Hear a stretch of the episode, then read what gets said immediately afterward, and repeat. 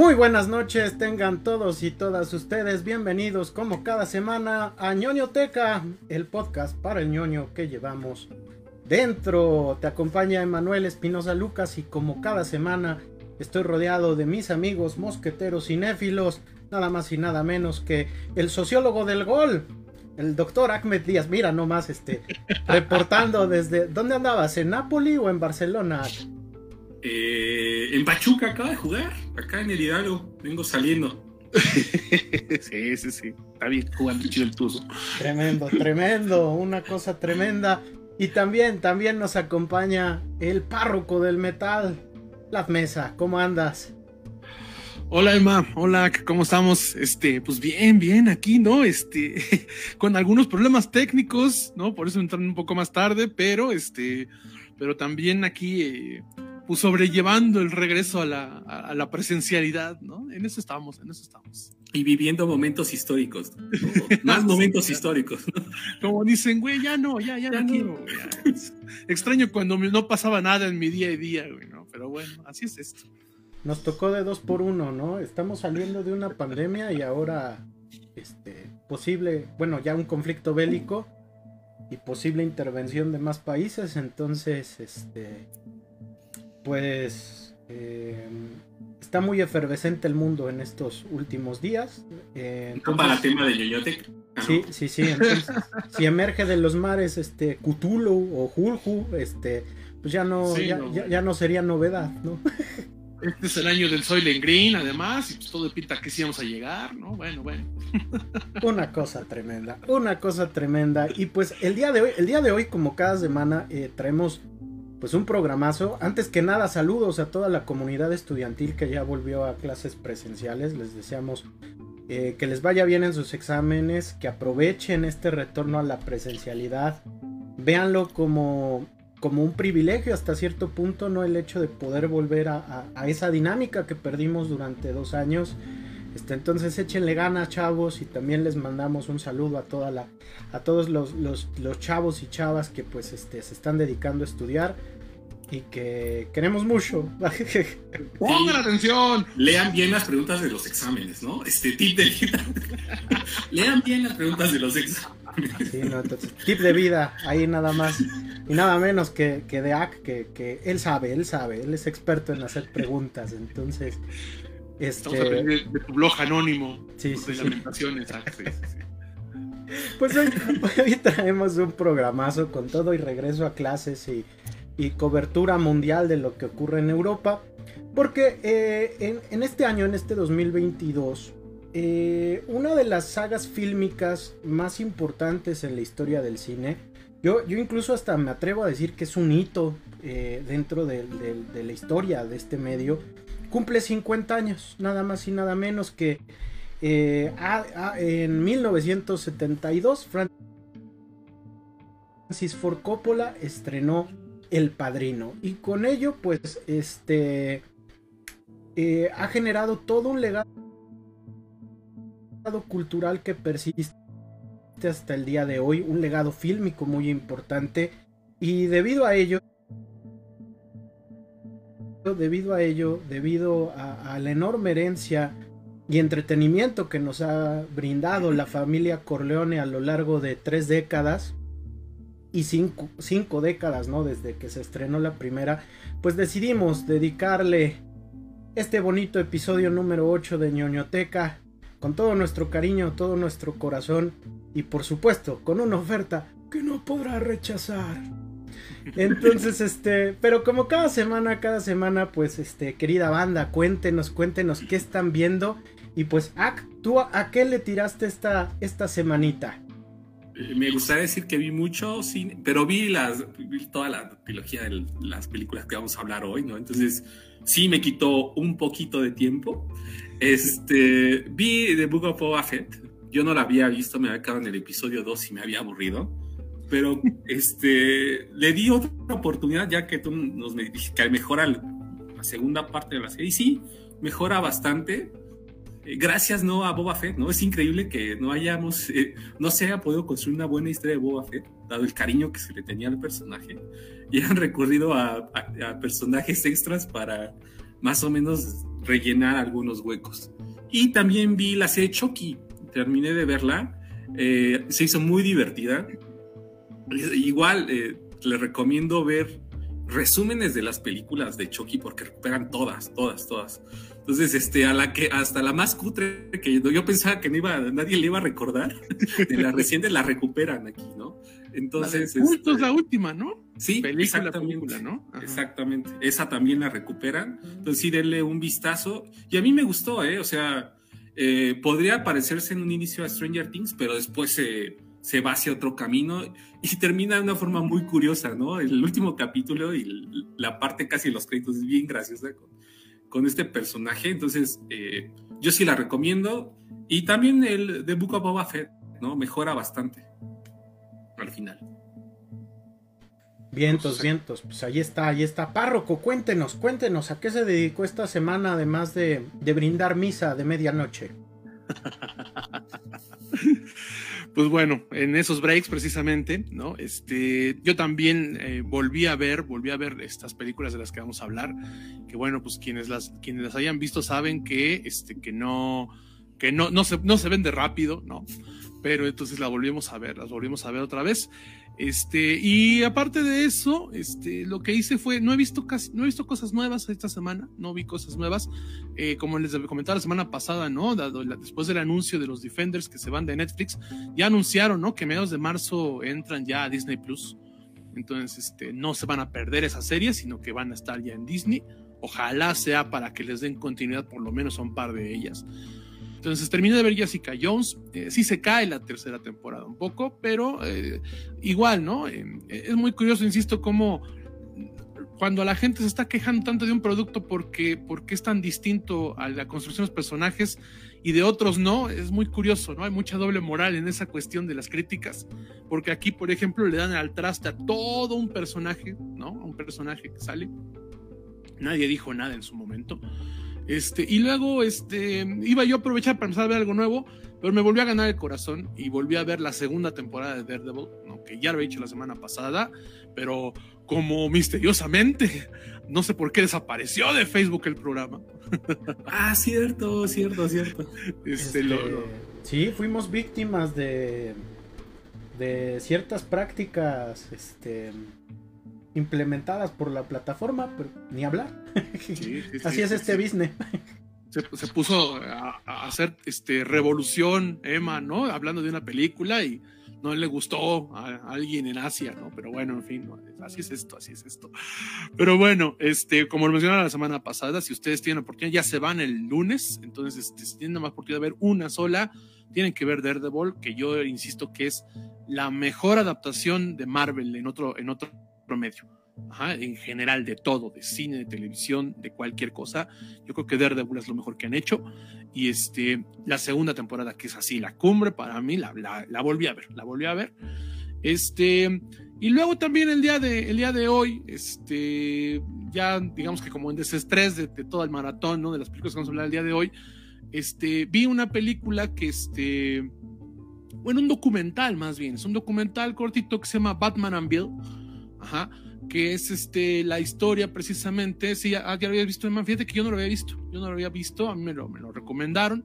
Este, que es un documental que habla sobre la historia de la creación de Batman, pero pues del nombre de Bill Finger, ¿no? Que durante, pues, de los 80 años de Batman, durante setenta y tantos, sobre, durante 75, su nombre estaba, estaba borrado básicamente entonces te habla precisamente pues de toda esta, de toda esta injusticia que años porque Bill Finger muere pues, en la pobreza absoluta, ¿no? Entonces, este, y siendo que cree que él básicamente no solamente co-creó, sino que a partir de lo que uno empieza a cruzar de información, resulta que básicamente él es, él, lo único que hizo fue no ponerle el nombre. Fuera de no ponerle el nombre de Batman, básicamente toda la construcción de Batman la hizo él. Los villanos, las historias, el lore, todo lo construyó él y durante 75 años nadie sabía, o casi nadie sabía quién era. ¿no? Entonces, es un documental muy cortito, está en internet, si a alguien le interesa, pues podemos, este, no decir cómo, no, está, no, no, no está, no está en ninguna plataforma ilegal, está allí gratuito, ¿no? Pero este, pero es un documental muy bonito y muy entrañable, ¿no? Que yo recomiendo ver, si ustedes son fans de los cómics, del medio como tal, de los medios. Este, es muy interesante porque habla mucho de los derechos de autor y de cómo, pues de cómo durante muchos años este, los, los creadores no recibían créditos por, este, por, por redundancia, por sus creaciones. Entonces, muy bueno. Yo no lo conozco, yo, no, yo nunca había visto el, documental y me gustó mucho, de verdad. En eso nos entretuvimos básicamente. Ufa, qué chulada. Neta, neta, sí véanlo, sí véanlo. Si ustedes son fans del, del noveno arte, ¿no? De los cómics, este, sí vale la pena que le echen un ojo porque aparte eh, hubo una época, como bien mencionas, donde los historietistas no eran dueños de su trabajo.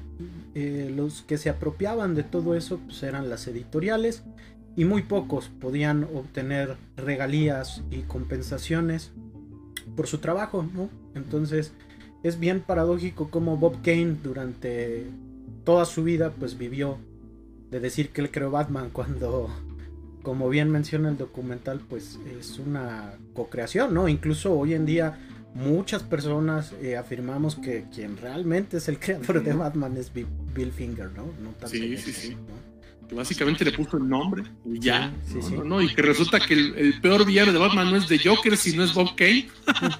Una cosa tremenda. Pero bueno.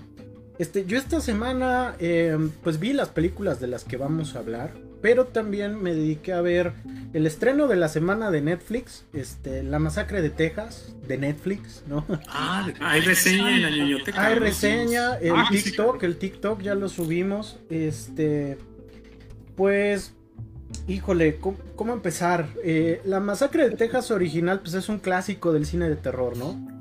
Si tienes que hablar eh, de, ahora sí que de la historia o de las películas eh, que son ahora sí que un, un, referente en el cine de terror, está ahí La masacre de Texas de 1974, dirigida por Toby Hooper. Y de ahí pues tuvo un montón de secuelas, ¿no? Eh, la realidad es que es una serie, una franquicia muy vapuleada, ¿no? Porque parece ser que cada, cada secuela es peor, ¿no? Eh, eh, cada secuela va de mal en peor. tuvimos un remake por ahí de 2003 que, que la neta sí vale la pena verlo. Eso te iba a decir, que, es de, que curiosamente es el remake, el único medio rescatable después. Eh, eh, de ahí le hicieron una segunda parte al remake y de ahí eh, lanzaron, pues ahora sí que como una especie de reboot de, la masacre de Texas, pero pues no más.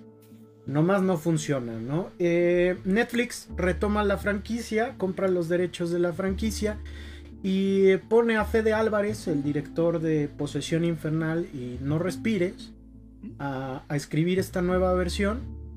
Eh, y que es dirigida por David Blue García, un director nuevo. Y eh, la puesta en escena está bien, o sea, la película está padre, tiene un efecto dentro de los filtros que la hace ver como una película más vieja. Eh, las escenas de matanza son muy gory, ¿no? Para todo aquel que disfruta del, cine slasher. Pero dentro del comentario social que hace, pues a mí me causó mucho ruido, ¿no? Eh, al grado en que, pues, digo que no es una película tan, tan favorable como otras de la franquicia. Y es que eh, la, original del 74, pues eh, ya lo hemos platicado en algún momento, pues es un referente también del lo que hoy llamamos el folk horror, ¿no? Del cual Vlad nos ha comentado que es en, múltiples ocasiones, porque es a veces complicado definirlo.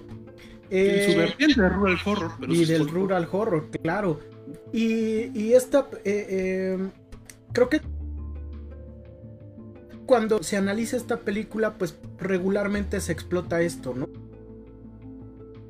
que es una película de folk horror, de rural horror, pero también tiene un comentario social muy fuerte, ¿no? Es una película que sale eh,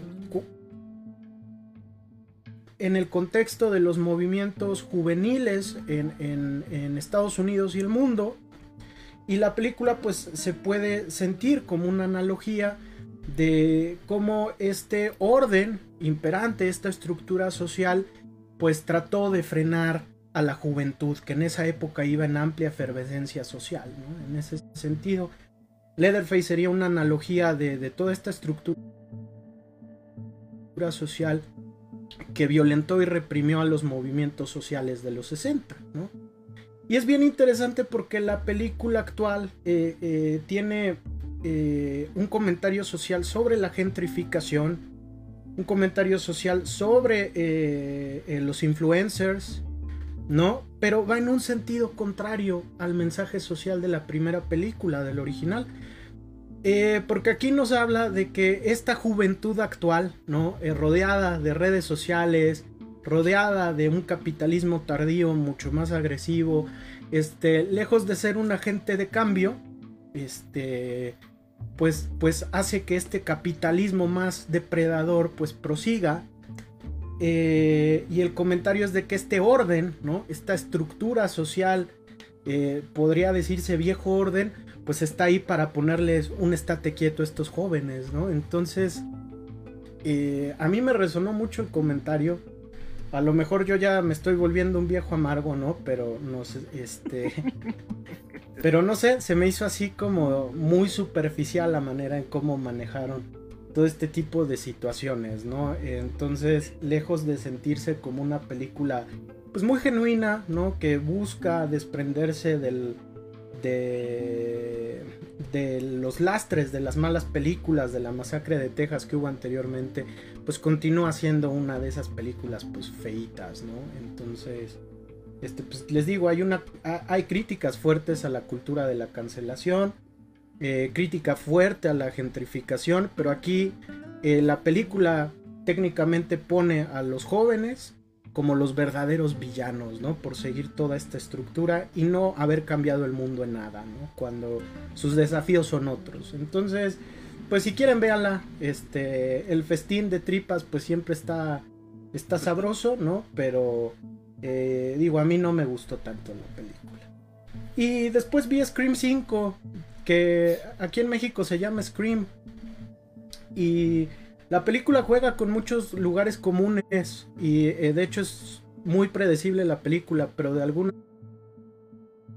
u otra forma funciona bastante bien. La película es sumamente entretenida porque eh, no se toma tan en serio, esa es la realidad. Este, juega mucho con ese meta humor que tenía desde la primera película, ¿no? De, de jugar con las referencias del cine slasher entonces aquí lo repite y, lo hace de una manera muy actualizada y muy cool, ¿no? Incluso critica a estas comunidades de fans que eh, si les mueves tantito algo a sus franquicias preferidas, pues salen, ¿no? A sacar las garras y terminan por este por cancelar a directores de cine, ¿no? Como le ocurrió a, Ryan Johnson con el episodio 8 de Star Wars, por ejemplo, ¿no?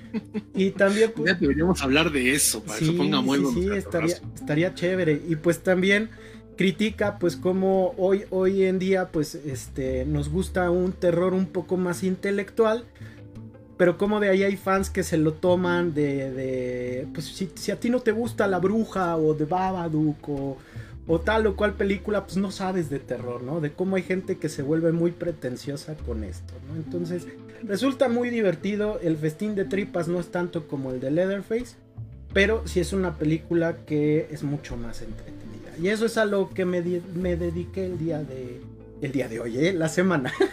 Ah, sí, un día movido. Sí, no, un día muy ocupado viendo puras películas.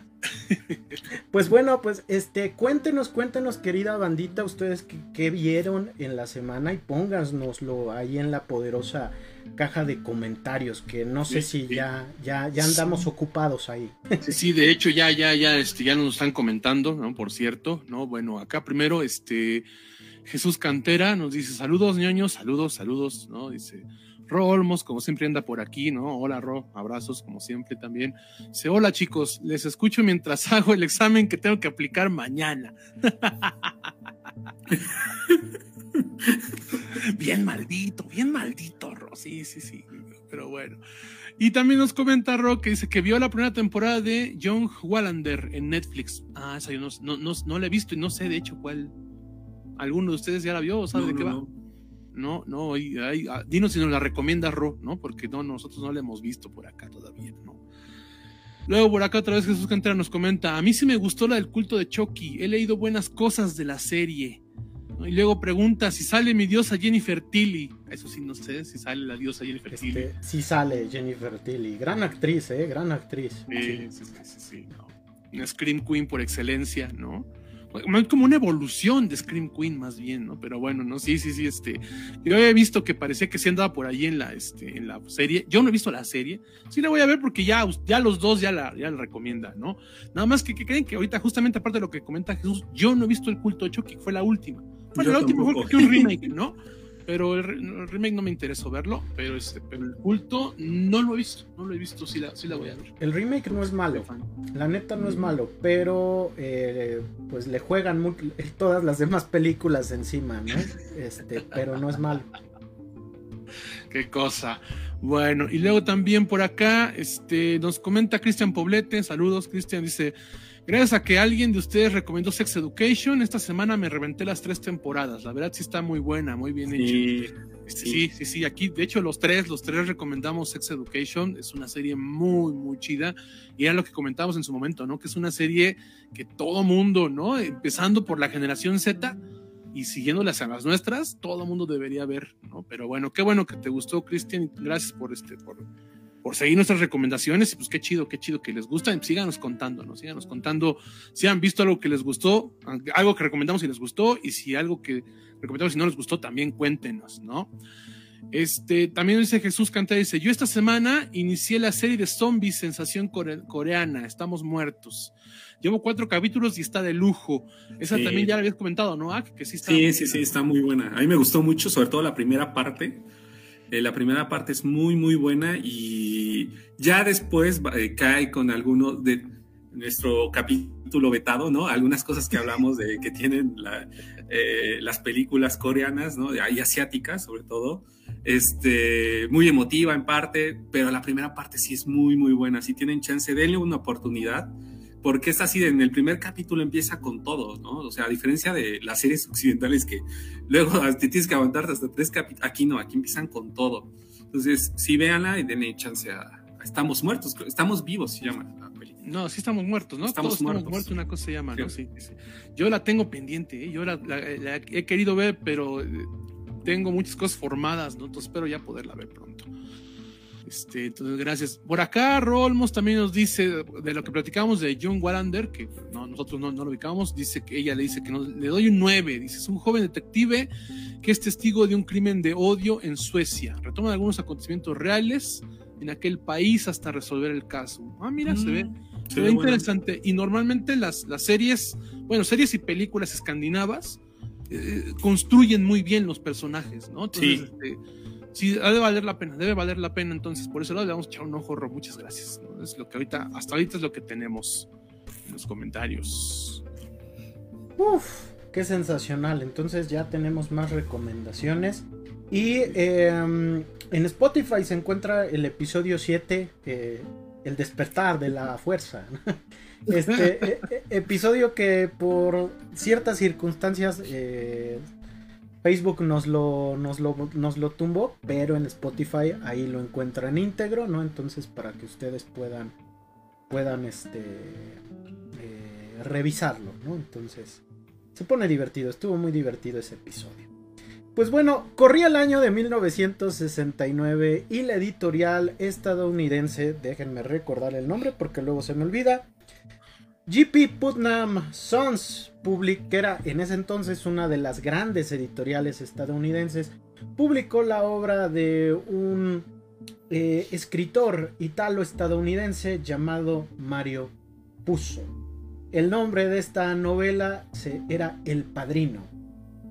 Eh, la historia eh, que retrata algunas partes eh, que llegó a experimentar Mario Puzo cuando, cuando, era, cuando era niño, junto con algunas experiencias de algunos miembros de su familia que migraron de Europa hacia los Estados Unidos, retrata la vida de una eh, familia siciliana eh, ficticia, los Corleone, y vemos a través de la obra el ascenso y la vida del patriarca de la familia, Don Vito Y cómo él va a pasar de ser un miembro pequeño dentro de una familia hasta convertirse en el cabecilla de todas las operaciones del crimen organizado a lo largo y ancho de los Estados Unidos.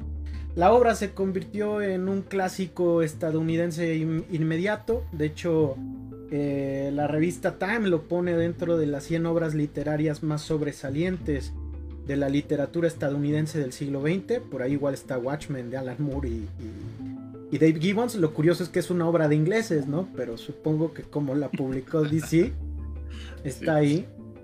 Eh, y para el año de 1972, un joven eh, director de cine, en ese entonces joven, pero muy prometedor, llamado Francis Ford Coppola, eh, lanzó la versión fílmica de El Padrino.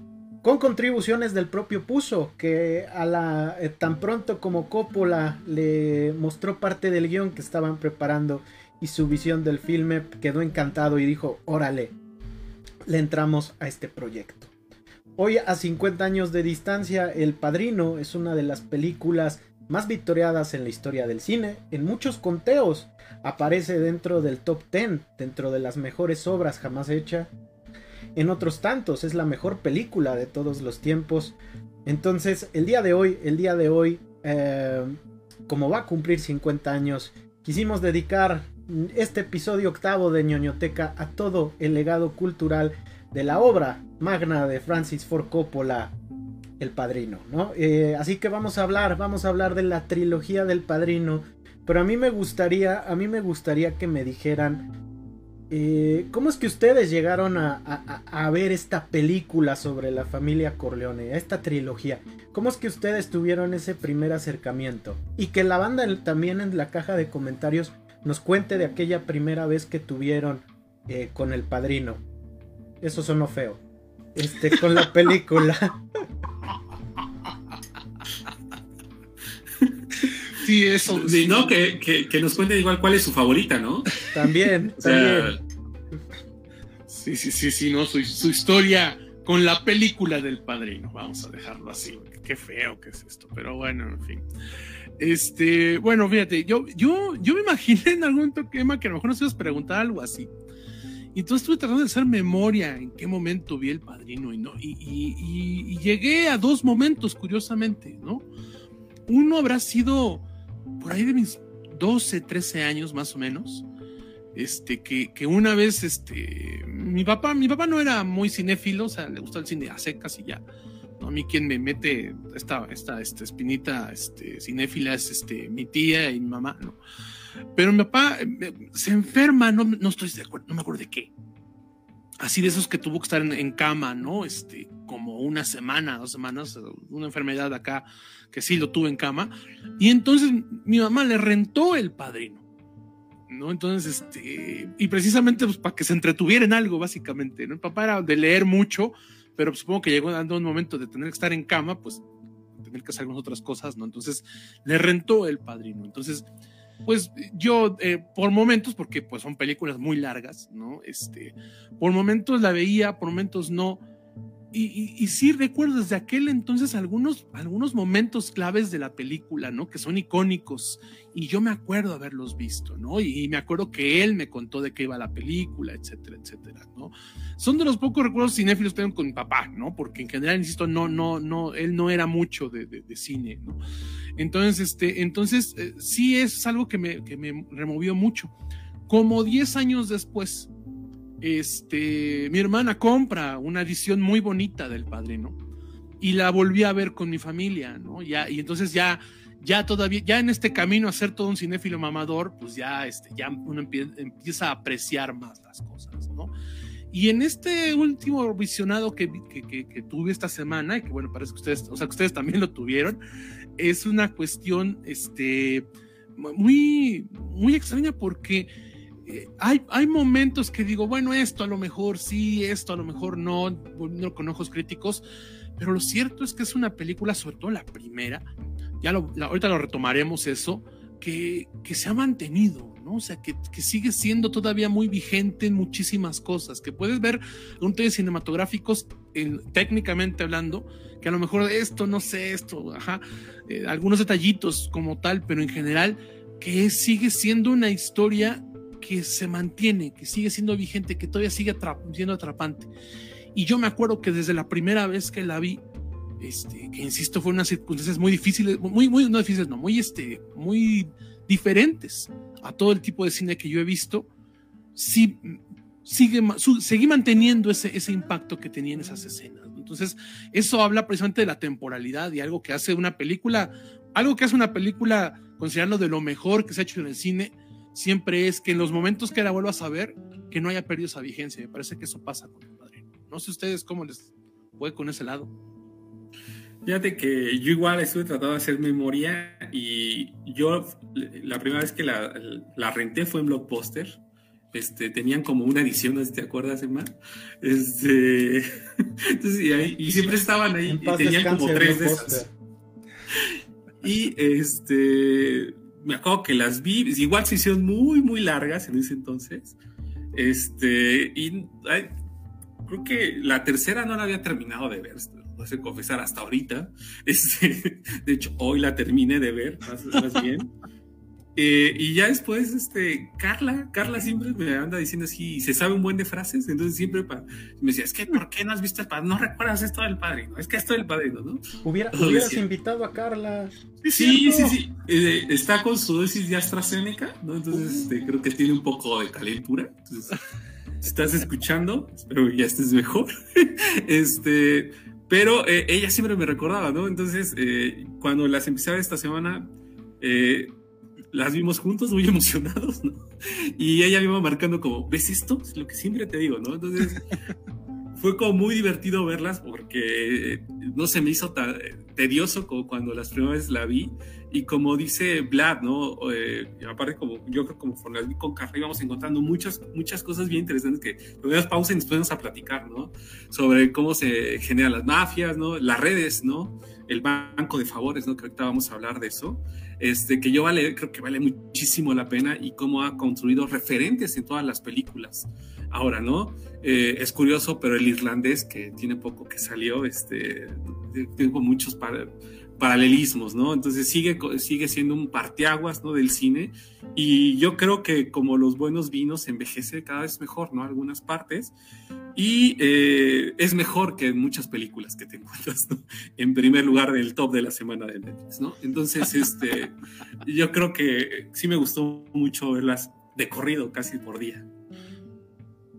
Este, en mi caso yo las vi un poco más, más grande. Yo recuerdo que las vi como a los 16 años. Eh, ya conocía ciertas escenas porque eh, creo que eh, El Padrino es una película que le ocurre algo similar a Star Wars, que todos, o que no las hayamos visto, sabemos de algunas escenas o sabemos de qué va la película, ¿no? Entonces, yo ya me sabía algunas partes del Padrino, pero jamás las había visto porque este no, pues, no me había llamado la atención y tampoco pues tenía la edad, ¿no? Como para que me interesara, ¿no? Ver, ver una película de este calibre. Eh, y entonces, entonces, este, yo recuerdo, yo recuerdo haber cositas en el canal 5 que luego en los sábados pasaba, ¿no? El trilogía El Padrino, ¿no?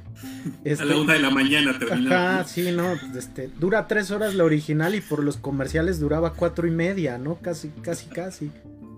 Este. Y recuerdo que mi hermana, eh, mi hermana más grande, a quien le mando un besote, este, compró, compró una edición en DVD que tenía, tenía las tres películas, ¿no? Ah, creo que es la misma que yo. Yo creo, yo creo que ha de ser esa, yo creo que ha de ser esa. Este. Y me dijo, vente, vamos a verlas. ¿Nunca has visto El Padrino? Y yo así de, no, no, este, no, nunca las he visto. ¿Cómo crees? No, no, no, no, no, no puedes decirte cinéfilo mamador si no has visto. de la casa. Sí, casi, casi me deshereda, ¿no? Entonces las vi la primera y, y realmente fue una cosa increíble, ¿no? Ver, ver el Padrino 1, ¿no? Eh, conocer quién era Vito Corleone, ¿no? Eh, conocer a su familia, porque algo que tiene Francis Ford Coppola a lo largo de las tres películas es que vemos, ahora sí que de las partes más íntimas de una familia, ¿no? Eh, Eh, y esto lo vuelve magistral porque al final pues la película, más que ser una película sobre la mafia, es una película sobre la familia, ¿no? Entonces es algo tremendísimo. Eh, posteriormente vi la 2 con mi otra hermana, Karen, también le mando un beso. Y la 2 me impactó todavía más, ¿no? Creo que mi favorita es la 2. Este... Pero hasta ahí le dejé. Yo no había visto la 3 porque aparte mi papá, mis hermanas me decían, eh, la 3 como que no está tan chida, ¿no? Este, como que no está tan padre, como que no, no tiene ese mismo feeling. Y eh, apenas esta semana vi El Padrino 3 por primera vez. Y aparte, eh, en el año 2020 se estrenó. Se estrenó la versión de Francis Ford Coppola, que es un poquito más corta, pero con otra edición. Y prácticamente es lo que él y Mario Puzo querían, querían hacer del Padrino 3, ¿no? Entonces, HBO Max este, ya tiene disponible esta versión, entonces la vi. Y yo creo que cierra de buena manera la trilogía, ¿no? Es, es probablemente la más alejada, es el padrino menos padrino. Pero creo que consagra, consagra a, Don Francis Ford Coppola. Y pues hace que El Padrino sea, sea pues una de las de los filmes más importantes en la historia del cine y una de las trilogías más chéveres, ¿no? Entonces, pues véanla, realmente véanla. Si tienen a su hijo de dos años, que la vea. No, y si tienen HBO Max, vale la pena. las versiones que están se ven muy bien, se ven de lujo, ¿no? O sea, este, yo cuando las vi dije, oye, qué, qué bien hecha, qué bien restaurada está, o la edición en 4K, ¿no? Creo que y de hecho, no, no, no, esta todavía no de 4K, esta es la versión, la, la Coppola Restoration que le llaman, que es este del, del, 45 aniversario, es decir, de hace 5 años. la única actualizada justamente lo que decía Emma, porque yo también ahorita, insisto, sí las tengo en, en, bueno, insisto, están en casa de mi madre, pero este, como estaban allá precisamente, las vi en HBO entonces, este, ahorita esa es la versión del 45 aniversario. En un mes aproximadamente van a llegar, me parece que a Paramount Plus va a ser la plataforma en la que lleguen, este, van a llegar en 4K. o sea, es una nueva restauración, una, una, remasterización específica. ¿no? Entonces, este, para, para el 50 aniversario. Entonces, vale mucho la pena. Y obviamente el, el, pretexto para hablar hoy del padrino es no solamente el 50 aniversario, sino que justamente el día de hoy regresó al cine, regresó al cine, ¿no? Hoy fue la primer, el primer día donde van a estar proyectándose. Eh, entonces, este, si ustedes no la han visto, vayan a verlas al cine, ¿no? Vale, mucho la pena. Fíjense, ahorita que ya, que ya interrumpí, este, rápido nos ponemos al día con los comentarios. De, de lo que están platicando en, en, en, qué vimos, este, nos, hay un par de comentarios que quedaron aquí pendientes, que nos dice, nos dice Jesús Cantera, dice, chicos, les hace falta un review de pelis de zombies. Sí, que creen que se nos fue, el 4 de, de febrero se nos fue el Día del Orgullo Zombie, ¿no? Pero pues como todavía estábamos con los este con nuestro best of del 2021 fue que no lo pudimos hacer, pero sí, ¿no? Definitivamente en este año tendremos que hacer uno de zombies, ¿no? Precisamente porque abajo nos comenta Rolmos que estamos muertos en Netflix tiene un subcontexto. Sí, normalmente las películas de zombies las las, las que son buenas, las rescatables, suelen tener un contexto social muy claro, ¿no? O sea, los zombies siempre representan un lado social muy importante. Entonces sí, tendremos que hacerlo, tendremos que hacerlo y va, va a valer mucho la pena ese programa, ¿no? Gracias, gracias. Y luego ya de la, peli, de la, de la película, ¿eh? de la pregunta que hacía Emma de, de, de, sus anécdotas, de cómo, este, de cómo, de cómo, se, cómo conocieron y cómo se conectaron con el, con, este, con el padrino. Por acá Jesús ya nos pone también, Jesús Cantera nos dice, la mía es una anécdota nostálgica. Dice, mi papá casi nunca se tomaba descanso del trabajo pero un día decidió no trabajar y lo único que quiso hacer fue ver las películas del padrino. Fue algo increíble, tanto el ver las películas tan, las películas tan chingonas, así como el compartir tiempo con mi papá. Buenísimos recuerdos. Qué bonito, gracias, gracias por esa, por esa anécdota. Sí, cierto, ¿no? Muchas películas que son significativas para nosotros es porque nos llevan a un momento en nuestra vida, ¿no? Entonces, es una película increíble y si además a ti Jesús te recuerda a este momento, pues seguramente las de adorar esta película, ¿no? Y luego también, gracias, gracias. Y luego por acá Cristian Poblet también nos dice, El Padrino 1 y 2 las vi a los 19 años, las disfruté mucho. No sabía cuánto iban a durar. ¿no? Dice, recuerdo que empecé a verlas en la tarde y a terminar la segunda y era muy noche, pero no sentí tiempo. Es algo que vamos a comentar ahorita precisamente. ¿eh? No se me hicieron largas. La primera está en mi top 10 de películas favoritas. Sí, ciertamente, ¿no? Esto que menciona Cristian, eh, gracias también por, por contarnos esta anécdota, Cristian. Esto es muy importante porque sí, cierto, son películas muy largas, pero no lo sientes así, no lo sientes. Están muy bien hechas y no siente. Y son películas que hoy en día consideraríamos con los ojos modernos películas entre comillas lentas. Y no lo son realmente. curiosamente, y yo a ver, les quiero preguntar si les pasó lo mismo. La que se hizo más larga fue la tercera. Y, y, de, por duración es la que dura menos, ¿no? No, no, no, la que dura menos es la primera. La primera es la que dura menos. La, la, la, la 3 dura 2 horas 38 con el nuevo corte. Por eso, pero la primera dura 2.20. No, dura tres horas la primera. No, bueno, me acuerdo. No, pero bueno, sí, no, me acuerdo. Es que insisto, no, es que no es, es que es en serio esto que dice Cristian. No sientes las películas, no lo sientes. Y de hecho la 3 dura menos porque le recortaron, ¿no? Le recortaron, si no me equivoco. Pero bueno, ya para que entremos a cada, en cada una de ellas, también por acá también ya está Ricardo Gaitán, ¿no? Saludos, saludos Ricardo, ¿no? Un abrazo, ¿no? Qué bueno que día por acá. Es lo que nos comenta la gente, ¿no? Síganos contando, síganos contando cuál es su favorita, en qué contexto la vieron, qué significa para ustedes. ¿Qué parte les gusta más, no? ¿Qué parte? ¿Cuáles son sus frases que repiten, no? ¿Cuáles son las frases, exactamente? Muy bien. Pues, este, no, sí, síganos, síganos contando. Esto está bien interesante porque creo que eh, El Padrino, Star Wars, El Exorcista son de esas pelis que, que, que Em, que generan una mella en nuestro corazoncito, ¿no? En la mayoría de nosotros, ¿no? Entonces sí, son de esas películas que, están ancladas un recuerdo muy bonito, ya sea de nuestra infancia, adolescencia o incluso de, nuestra, de nuestra vida adulta. Y pues bueno, vamos a hablar de la primera que, híjole, este, pues es un mega peliculón, ¿no? Creo que no está en tela de juicio decir que es probablemente una de las mejores películas jamás hecha. Eh, estrenada hace 50 años, ahí eh, en, el verano del 52, mágico, hermoso. Este, no me quiero imaginar, ¿no? A la gente que pudo verla en el cine y disfrutar, disfrutar de este filme protagonizado nada más y nada menos por un mega elencazo, ¿no? Eh, liderado por Marlon Brando, un Marlon Brando que estaba en su punto, era, era, Marlon Brando es probablemente, era en ese momento lo que probablemente hoy es eh, Daniel Day-Lewis, ¿no? O sea, un actor eh, muy consolidado, un actor bastante, bastante eh, emotivo y un actor que, se desvive mucho en los papeles, ¿no? De estos actores de método, ¿no? que hoy les llaman.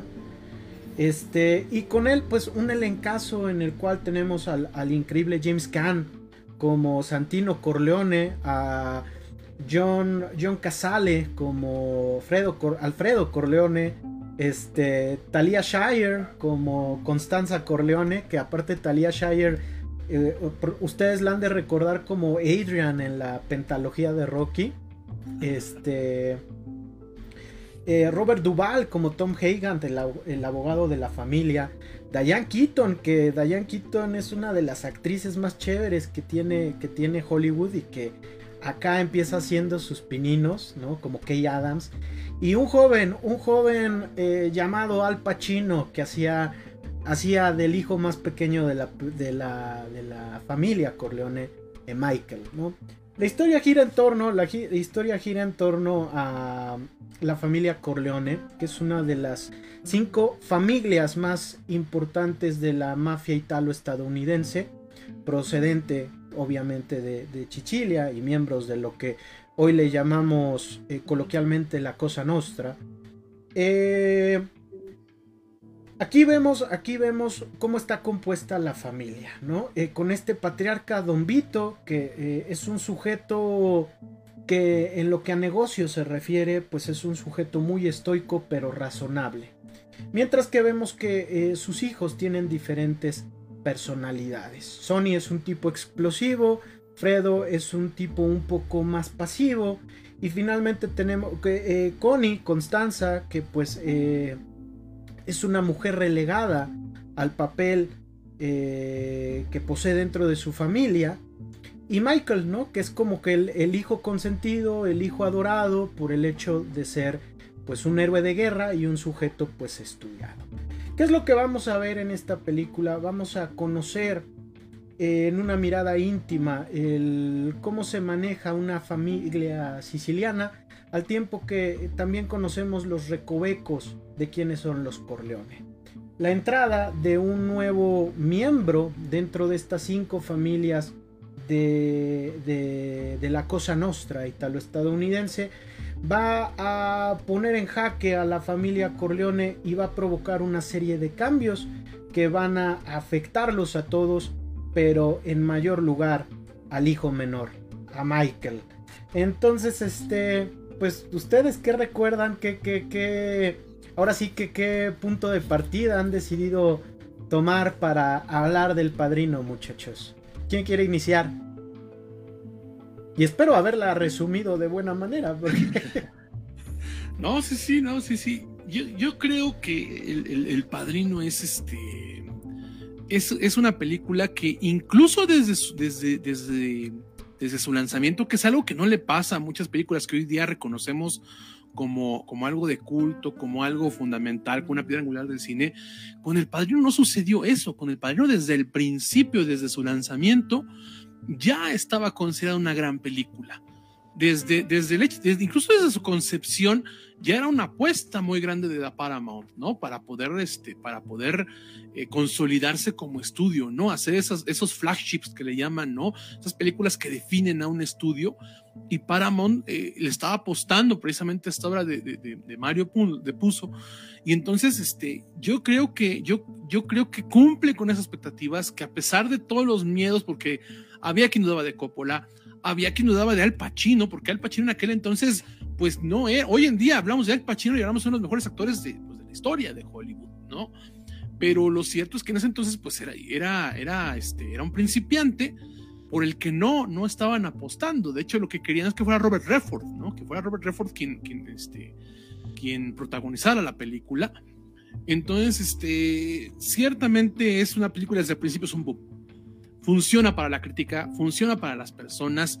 Eh, y es una película que yo creo que tiene una trascendencia, insisto, en su momento, porque hablamos de grandes películas que, que, hasta después de muchos años dijeron, no es que sí era muy buena, no es que sí marcó una época, aquí no. Inmediatamente es el tipo de película que marca un estilo en Hollywood, que marca una nueva era en Hollywood, ¿no?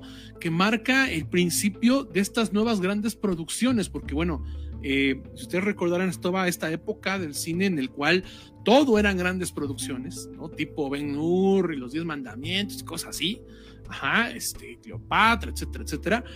Después viene una época un poco más indie, más oscura, donde entra también un tipo de cine más, este, va la redundancia, ¿no? Más independiente como tal, producciones de, también de terror, etcétera.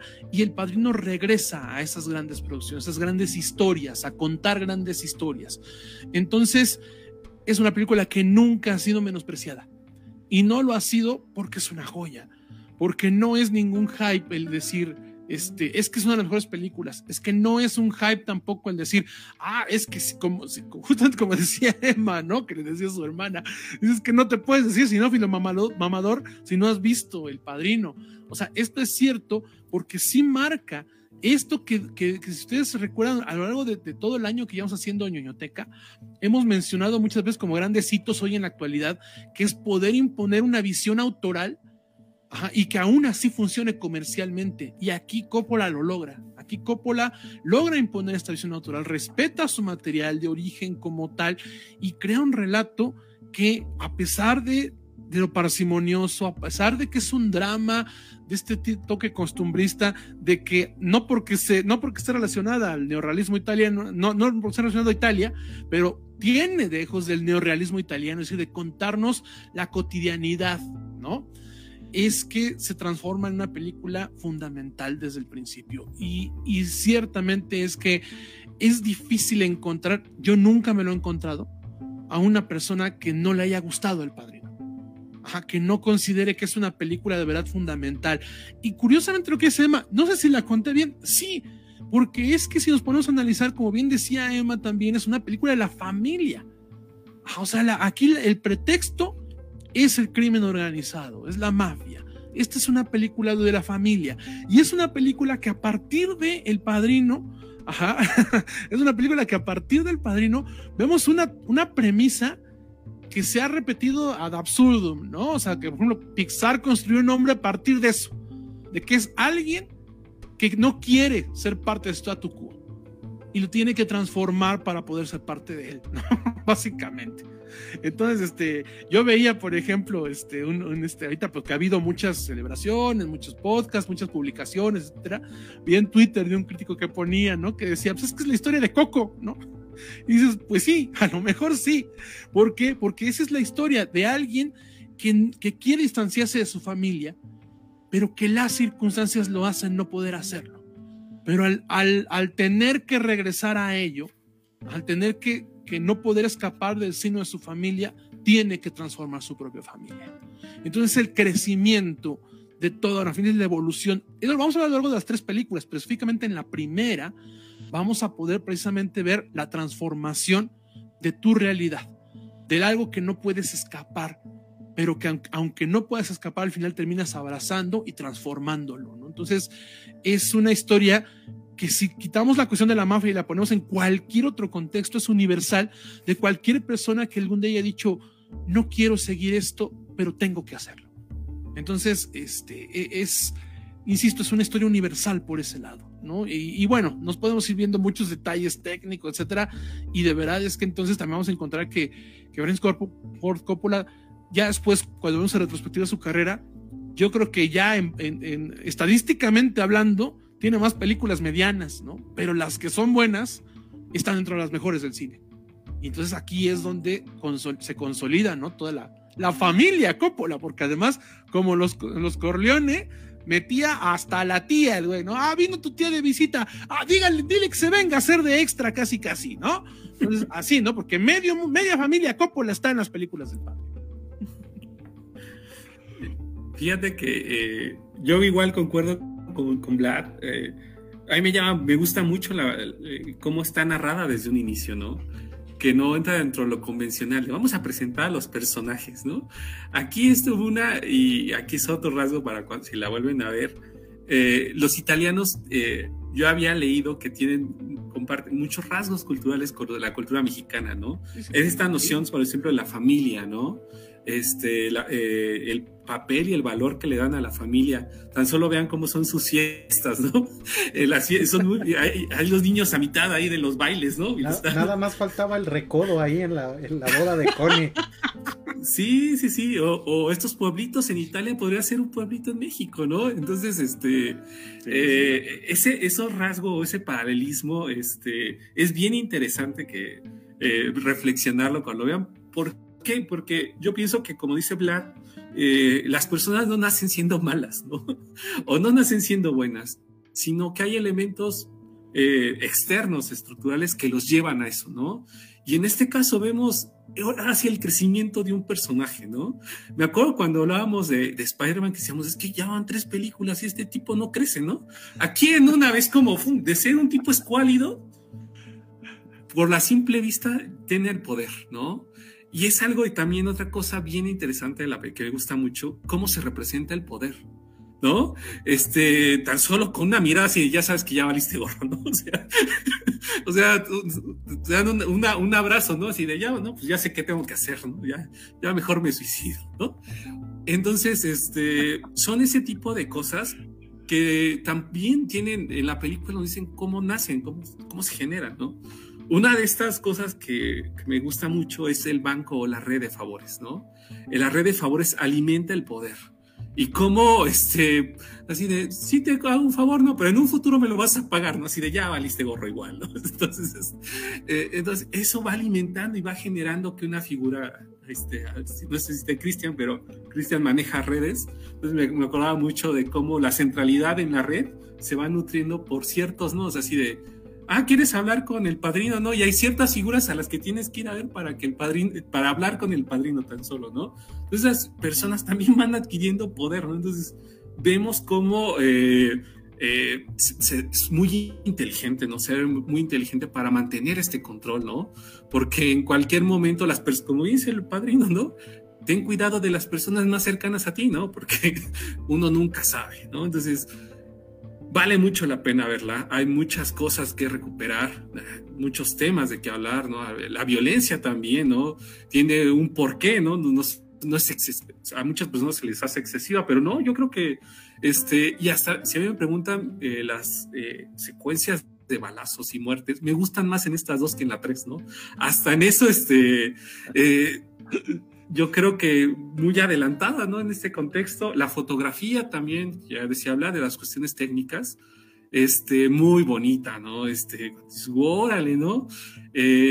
la música, ¿no? Tan solo también vale mucho la pena hablar. Entonces, yo creo que es una película que yo creo que en, el, en la cultura mexicana nos gusta mucho porque refleja mucho de la élite política que hay en el país, ¿no? Entonces, este, cuando lo vemos, este, yo empecé a hablar, no, pues puede ser cualquier fiesta de algún político en México, ¿no?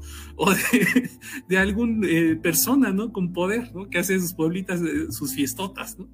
Entonces, eh, yo creo que por eso hace mucho clic y por eso no ha envejecido nada, ¿no? Vlad dice mucho esa frase, pero pues, puedes ver, sigue siendo muy, muy vigente la forma de trabajar eh, de la mafia con, para conservar el poder con algunas élites de la, de, la política mexicana, ¿no? Para seguir permaneciendo ahí. Por eso vemos que se reproducen los apellidos, Fíjate que, esto que mencionas es muy interesante, este, bueno, primero que nada, ciertamente, ¿no? E, este paralelismo, bueno, pues en general hay raíces latinas en los latinos y en los italianos, por supuesto, ¿no?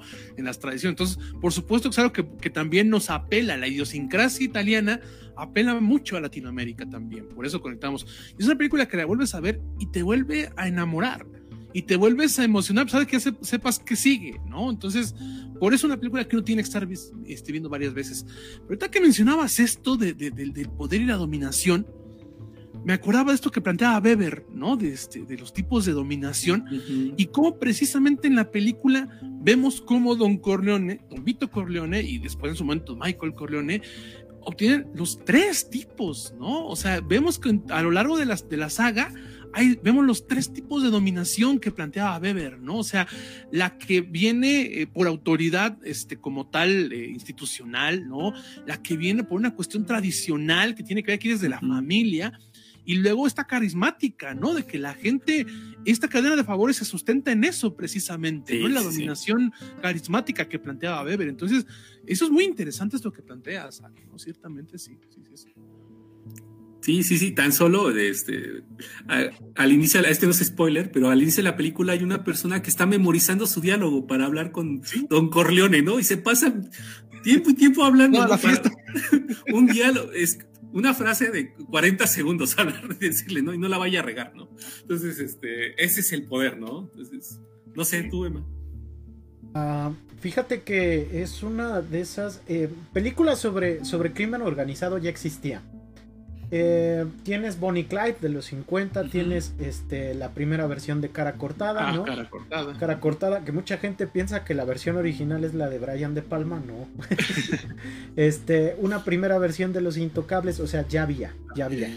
Y ya había testimonios sobre el papel de la mafia dentro de la organización social y política de los, de los Estados Unidos, de esa primera mitad del siglo XX, ¿no? Incluso había secretos a voces, ¿no? Como el hecho de que la mafia protegió las costas de Estados Unidos durante la Segunda Guerra Mundial, ¿no? Mientras las tropas se iban, la mafia protegía las costas y el comercio, ¿no? Comentario que después retoma David Ayer en, en el Escuadrón Suicida, ¿no? Pero son de esos secretos a voces que por décadas este, se manejaban, pero nadie decía, ¿no? Porque pues no, no se valía decirlo.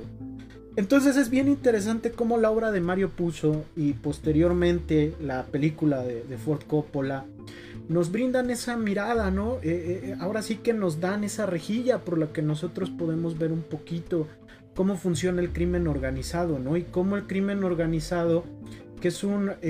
cómo el crimen organizado tiene su propio marco institucional, pero que no es legal este, que no está fundamentado en leyes, ¿no? Sino que está fundamentado en la palabra. en un código de honor, ¿no? Porque incluso entre ladrones hay un honor.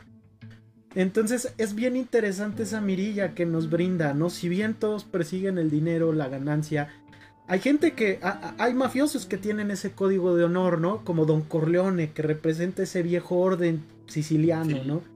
Y como el, el, nuevo que entra, que creo que es Solozzo, ¿no? Este, tiene otro, un código de honor completamente diferente, ¿no? En el que Don Vito no quiere, no quiere traficar drogas, pero este señor dice, pues esto es lo nuevo, ¿no? Este es, este es el nuevo hit y esto es a lo que nos vamos a dedicar. Entonces nos muestra cómo también dentro del crimen organizado hay un marco institucional que no es legal, ¿no?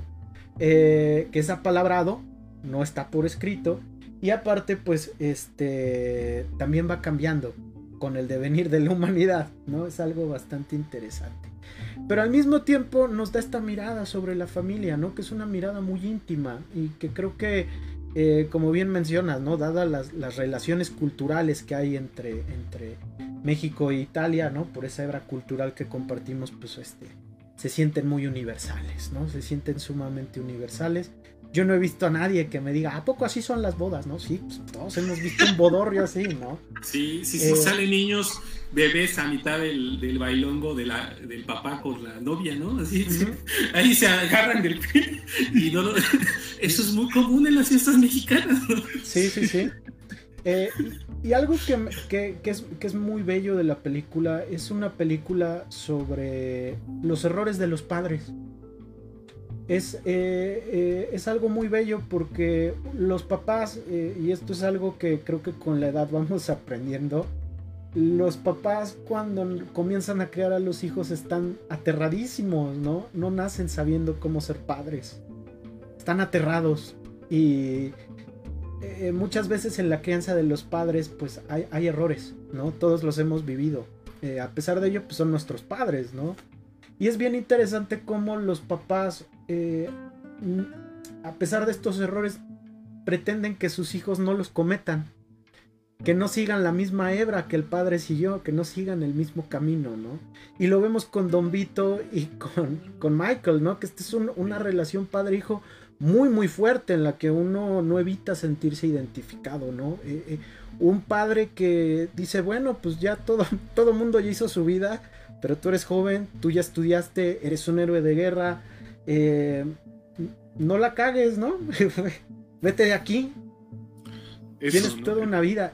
Y diferentes circunstancias constriyen a, Michael para que continúe la senda del padre. Parece ser que repite la misma historia del padre, pero en el Padrino 2 pues vamos a ver que toman distancia ambos este, personajes, ¿no? Pero ese es un mensaje muy muy poderoso, ¿no? El cómo eh, muchas veces los hijos repiten la misma senda del padre y con todo, con todo y los mismos aciertos, incluso los mismos errores. ¿no? Entonces, es algo muy bello, muy trágico. Este. bien. Sí, es muy trágico, ¿no? E, es, bello en el sentido de poder verse identificado, ¿no? E, en, en, una película.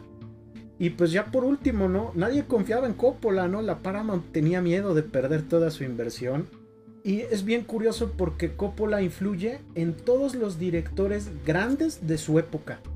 Que curiosamente son sus amigos. O sea, él influye en Scorsese, que es probablemente pues, casi su alumno. su alumno, ¿no? Más destacado. Influye en, influye en Spielberg, que también es su cuate, ¿no? Este, Spielberg tiene muchos elementos de Coppola, pero con finales demasiado felices. Este. Sí, nomás toma influencia, digamos. No, no estilo tanto, sino influencia. Sí, sí, es influencia. Influye en George Lucas, ¿no? Este. Que son, son compadres, ¿no? Este, George Lucas tiene influencias del padre, eh, de, de, Coppola. Incluso, pues está la anécdota, ¿no? De que el papel de Luke Skywalker se lo ofrecieron originalmente al Pacino.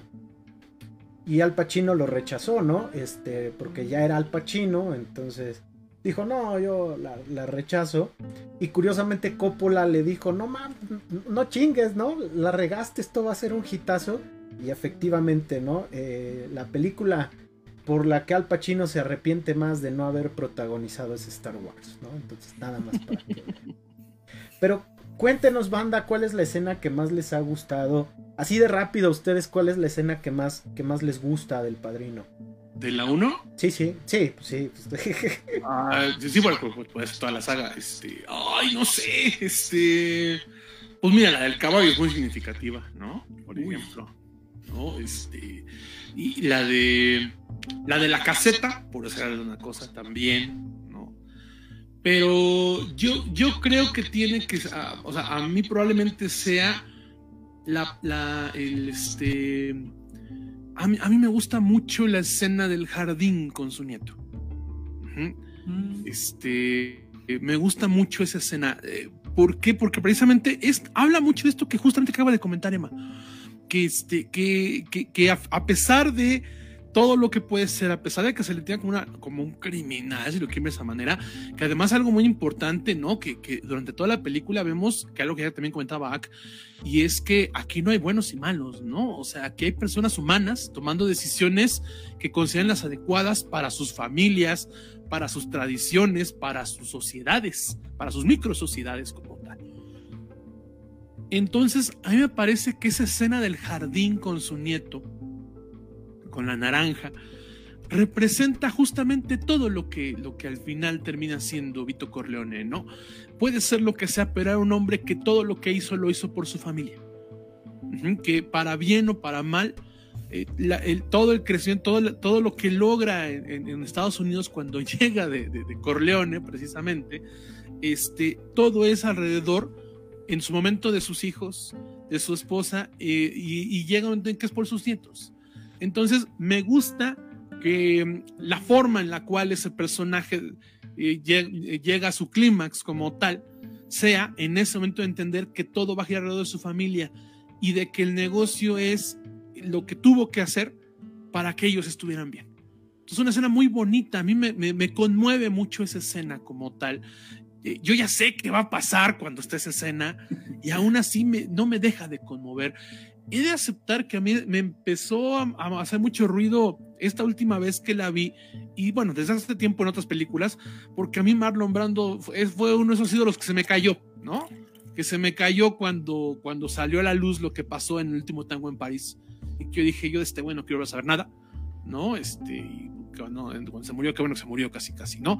Pero este, y aún así, tengo que reconocer que a pesar de eso, a pesar de, de todo, entonces su capacidad este, actoral me, conmueve en ese momento, ¿no? Es un Oscar, una horrible persona, Marlon Brando, pero, este, pero un Oscar muy merecido por ese momento. No sé tú, por ejemplo, puede ser.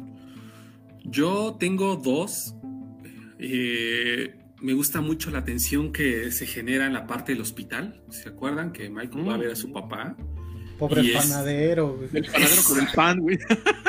Esa parte eh, porque es sumamente de tensión y no hay, no hay eh, diálogo, son puros gestos, ¿no? Entonces, esa parte me gusta muchísimo porque me llama mucho cómo construyen ese, ese clima, ¿no? Y la última parte, ¿no? La última secuencia porque ahí vemos cómo se reproduce el poder, así de ya tiene el poder este güey, ¿no? Entonces, eh, esa parte es igual muy buena, que esa me la recomendó Carla y me dijo, ya ves, así es, ¿no? Entonces, este, la palabra me dijo, ya ves, ¿qué pasó? Y yo de, ah, no, pues, pues sí, sí, te das cuenta. Y yo creo que incluso el inicio, ¿no? El inicio igual puede ser muy, muy emblemático del padrino, ¿no? Este, toda esa, porque te da, te presenta muy rápido que, o sea, eh, quién tiene el poder y cómo se generan estas redes de favores, ¿no? O sea, toda esa primera parte. No sé, tú, Emma. la escena que tiene que ver con el embalsamador, después de que mm. don, don, Vito lo va a visitar. Ah, eh, eh, al inicio de la película, el embalsamador le pide un favor. y después Don Vito va a cobrar el favor, pero después de que ocurre una, una tragedia, ¿no? Que, es una de las escenas más violentas en la historia del cine, ¿no? Eh, yo ahorita que la volví a ver, eh, estuve llorando media hora, ¿no? al ver esa escena, porque realmente el sufrimiento es, es brutal, ¿no? El hecho de ver cómo un sujeto que debido a la naturaleza de su trabajo tiene que ser estoico, ¿no? Tiene que ser duro, no se permite eh, lugar a las lágrimas porque es, un signo de debilidad.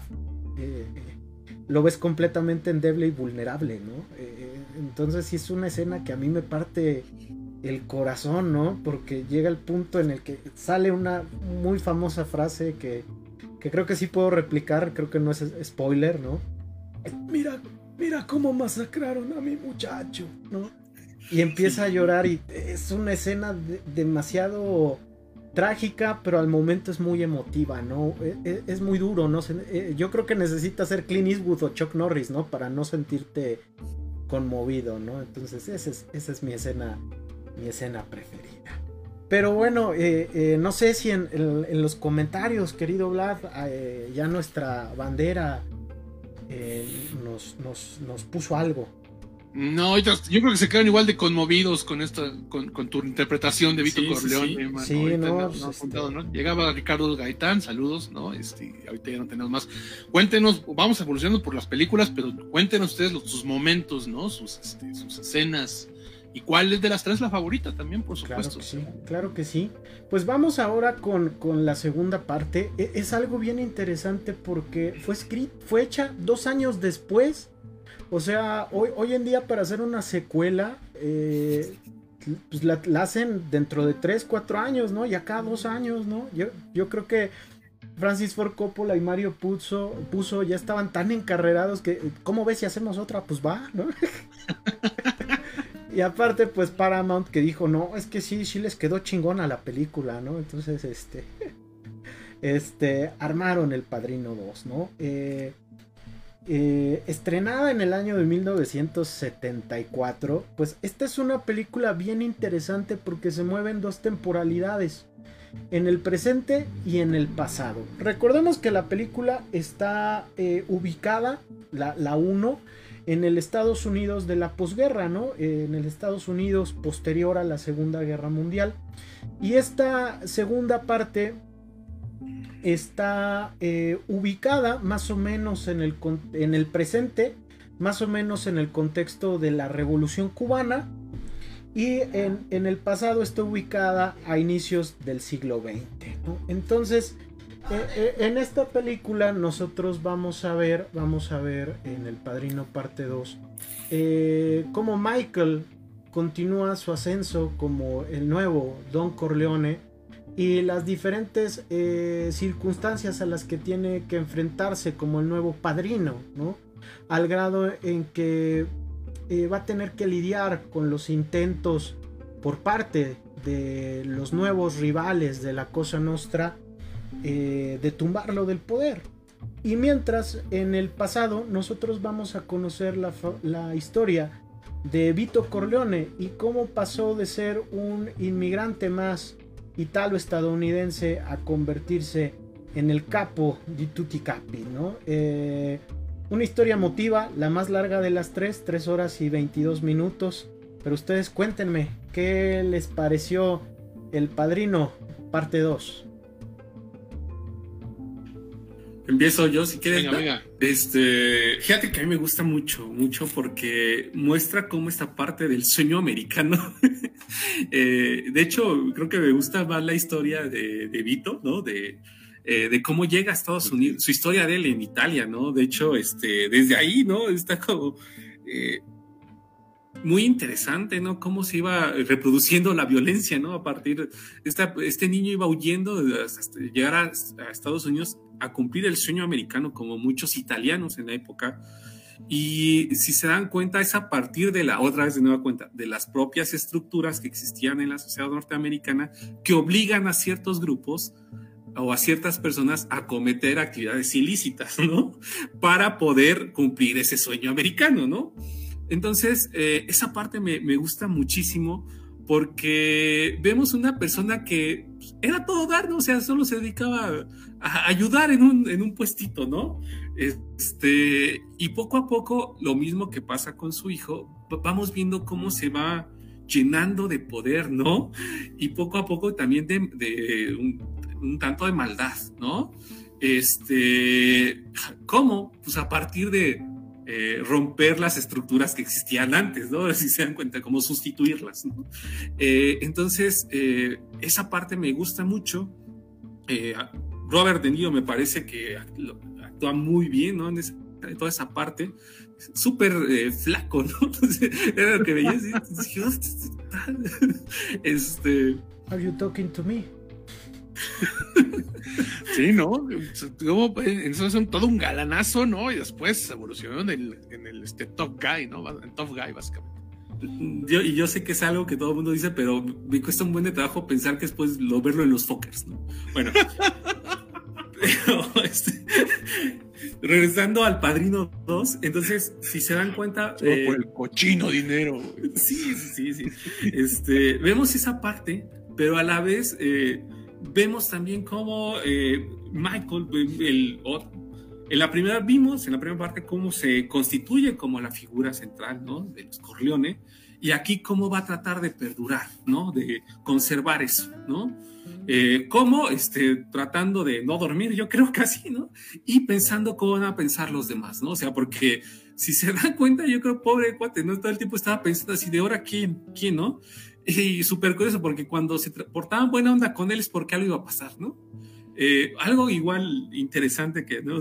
El gusto por los pasteles, ¿no? O sea, en cada película hay un pastel, ¿no? o sea, oye, como aquí en México también, pasteles de cuatro pisos, ¿no? Este, hay una parte muy chistosa que yo creo que tiene que ver con los italianos y es de que alguien cumple años, ¿no? Y le dan su pastel y dice, enséñaselos a todos, ¿no? Entonces el mesero iba cargando el pastel. Los más chido y el, pastel tenía como el mapa de Cuba, ¿no? Entonces, este, eh, si se dan cuenta, eh, cómo a partir de estos rasgos, ¿no? Yo creo que las otras personas no podían comprar pasteles, pienso desde ahora, ¿no? Este, y cómo eh, las fiestas era un elemento que posicionaba, ¿no? De estatus, sí. De estatus, ¿no? La parte de Cuba igual me, me pareció interesante, ¿no? Hay una parte en Cuba y hay una frase que, que dice, pues, el ejército va a perder, ¿no? Porque estos, a los militares no, no les pagan, ¿no? Y los rebeldes, digo, a los militares pagan y van y no hacen su trabajo, y los rebeldes no les pagan y van, van ganando y pelean, ¿no? Hasta pueden detonar una bomba, ¿no? Entonces dice, van, a perder. O sea, hay un, hay un amor más eh, hacia la nación que curiosamente Michael tenía cuando la, fue militar, ¿no? También se presenta en, una, en un diálogo, ¿no? Entonces, dice, no, no, no, esa parte me gustó mucho porque como en un pequeño momento, una pequeña frase, nos van a entender como el contexto. Y finalmente, eh, cómo a partir de... Eh, no solo de las drogas, que lo ya decía se van haciendo de dinero, ¿no? Hay como otros rubros que eh, sí, tiene el potencial, ¿no? que es lo que vemos en México, ¿no? Pues, ¿A poco roba? Pues sí, ¿no? Hay como muchas cosas donde invertir tu dinero, ¿no? Y sacarle el doble o el triple. Pero lo interesante, y yo creo que aquí, eh, que la segunda habla más de la primera, o sigue siendo una extensión, la familia, ¿no? Y cómo... Eh, pues, la familia, al ser las personas más cercanas a ti, son las personas que conocen que, pueden ser daño, cómo pueden dañarte, ¿no? Entonces, eh, esa parte, si se dan cuenta, habíamos dicho que esta persona, el Michael, ya no duerme, ¿no? Pues ya no duerme porque ya no sabe ni por dónde vienen los trancazos, ¿no? Literal. Entonces, este, es lo malo y, eh, eh, de, tener el poder, ¿no? O sea, cualquiera persona lo quiere tener. Y creo que esa es una, una reflexión también que nos queda, también cómo las personas se van integrando a las pandillas, creo que también vale la pena mencionarlo, ¿no? Este, saludos a Luis y a César, compañeros que hablan de desviación. Ah, yo pensaba que saludos que están en una pandilla, pensé que iba a decir. No, no, yo igual he pensado, ¿no? Tanto que hablan de Howard Becker y, y de autores de sociología de la desviación, pero justamente es esto, cómo las pandillas, ya nos decía Emanuel, generan sus propias normas y sus propios códigos, ¿no? Que yo creo que aquí son muy visibles, ¿no? O sea, no, hay ciertos códigos que no puedes romper, ¿no? Y para, incluso hay ciertos rituales para ingresar a ello, a las propias pandillas, ¿no? Para que te avalen, ¿no? Eh, entonces, a mí me gusta mucho. Sé que yo creo que es más compleja que la primera, porque está narrada en dos partes eh, pero las dos partes no tienen, eh, la parte del pasado a mí me gusta muchísimo, ¿no? Casi como un spin-off que sería ahora, ¿no? Este, vale muchísimo la pena, ¿no? Desde esa parte de Italia.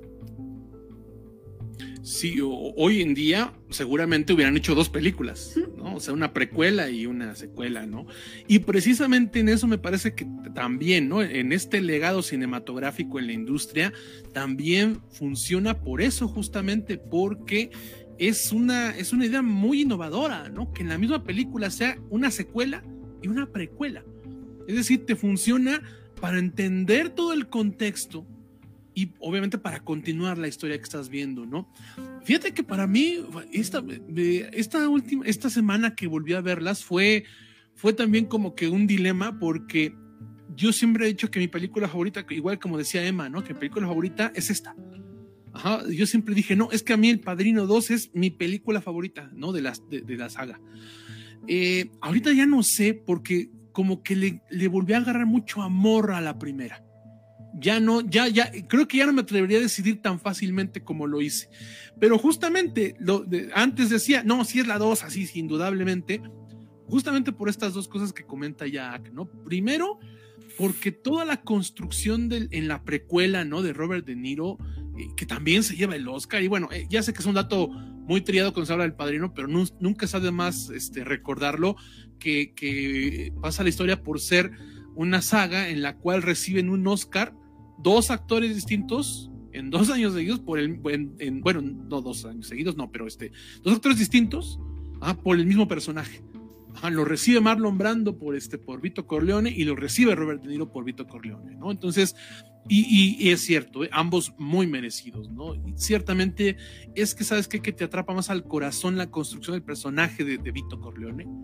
Ajá, es, se vuelve, no quiero decir tradicional, pero digamos que se ve un poco más estándar la dinámica de la película en la secuela como tal, o sea, en la vida que continúa de Al Pacino, ¿no? De Michael Corleone.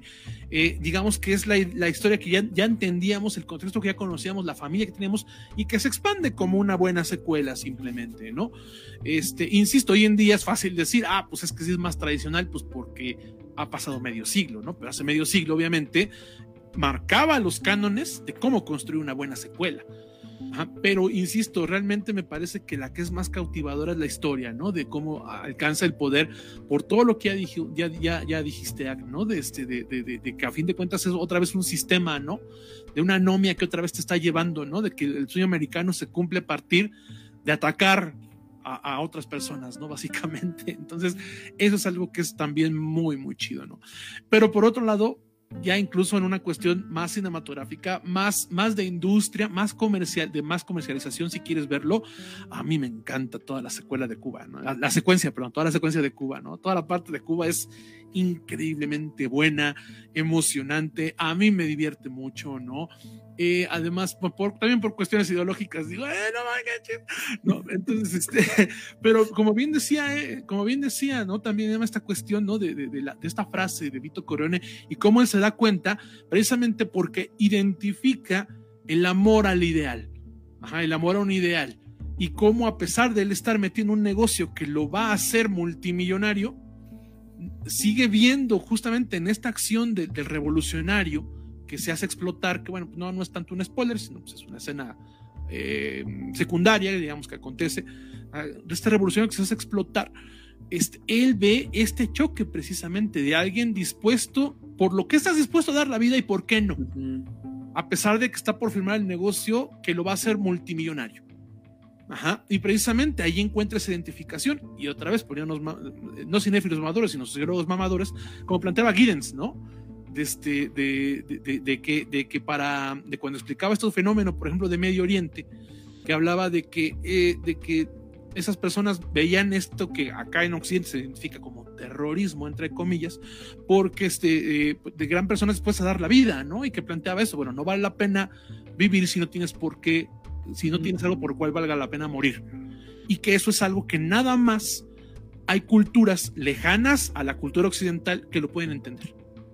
Y Michael Corleone lo entiende, sí. precisamente por esta cuestión de este, tanto, tanto aprendía de su padre como de sus propias raíces, tanto en, defendiendo Estados Unidos como de sus raíces de cuando viaja a Corleone en la, en la, en la primera parte, ¿no? Entonces, Y bueno, obviamente la resolución a mí me encanta, ¿no? Es un momento histórico del 59. Pasa, digamos, que en el año nuevo del 59 para que la gente ubique de qué momento histórico estamos hablando. Entonces es increíble, es increíble, me encanta por eso, ¿no? O sea, es una película mucho más divertida, me divierte más, me gusta más, es más entretenida para mí la 2, es la más emocionante incluso, pero creo que, pero creo que la 1 tiene ese valor cinematográfico y cultural que no al, que le faltó poquitito, poquitito para alcanzar. No sé tú, Emma. Wow, este, de acuerdo con lo que con lo que han mencionado acá, puse una de las escenas más icónicas. No es spoiler, eh, porque hace falta el contexto. Este, pero, pero tiene que ver, ¿no? Con está está cercano al inicio de un evento histórico muy muy padre dentro de la historia del siglo XX, ¿no? Entonces, este, pues, digo, ese sí no es spoiler, es la revolución cubana. Sí, sí, sí. Entonces, este, pues, pues ¿para qué, pa qué, pa, qué guardamos la fecha, no? Eh, a mí me gusta la película porque, como bien mencionas, ¿no? Es una, es una precuela, pero al mismo tiempo es una secuela. Eh, y, y, manejan los paralelismos del padre y el hijo, ¿no? Pero es algo bien interesante porque eh, la historia del padre la vemos de una manera muy romántica. Eh, por el hecho de que es un sujeto que busca eh, Don Vito, ¿no? Que, en esta ocasión es interpretado por el increíble y, y otrora joven Robert De Niro, ¿no? Este, eh, es, un sujeto que huye, ¿no? Debido a, la violencia de la propia Cosa Nostra en, Sicilia, ¿no? Eh, huye eh, con el fin de alcanzar este sueño americano y es un sujeto que tiene ciertos ideales y principios, ¿no? Creo que por eso igual vemos de manera muy fascinante la historia del padre porque es la historia de un sujeto que a pesar de ser constreñido por el crimen organizado, porque no hay de otra, ¿no? No es el único medio por el cual puede salir adelante.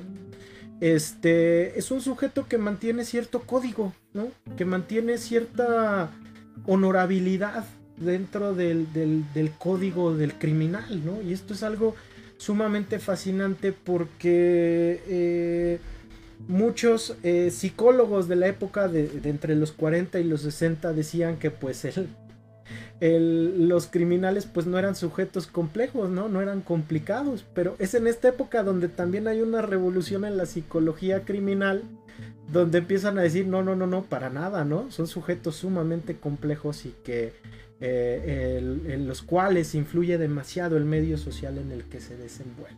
Entonces, creo que lo vemos plasmado dentro de, dentro de este filme, ¿no? Y vemos cómo a pesar de que va ascendiendo en esta escalera del crimen, Don Vito siempre mantiene esa honorabilidad y respeto de la sociedad que le rodea, ¿no? Este, eh, cuando pone su despacho, no sé si se acuerdan que lo van a visitar, pero la gente se nota que lo quiere, ¿no? O sea, que, que, es un sujeto que, que la gente ve como alguien eh, confiable, como alguien que pueden considerar su amigo y una figura de respeto, porque aparte pues la, policía de, la propia Nueva York pues es sumamente corrupta, ¿no? Y ante la inseguridad que te provoca la seguridad, pues buscas medios alternativos que te brinden las oportunidades de seguridad y, de garantías como ciudadano, ¿no? Dado que el propio sistema de gobierno no las proporciona.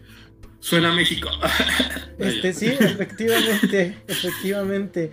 Pero del otro lado, del otro lado vemos la historia del hijo y la historia del hijo es brutal, ¿no? Porque la historia de Michael nos habla de, de un tipo que está descendiendo cada vez más en la espiral del crimen organizado y que eh, eh, si bien si bien Vito eh, no es un sujeto completamente correcto mantiene un código y Michael tiene que romper ese código para poder permanecer en el juego ¿Por qué? Porque las circunstancias han cambiado y el crimen organizado de su época es más agresivo, es más violento, es más brutal.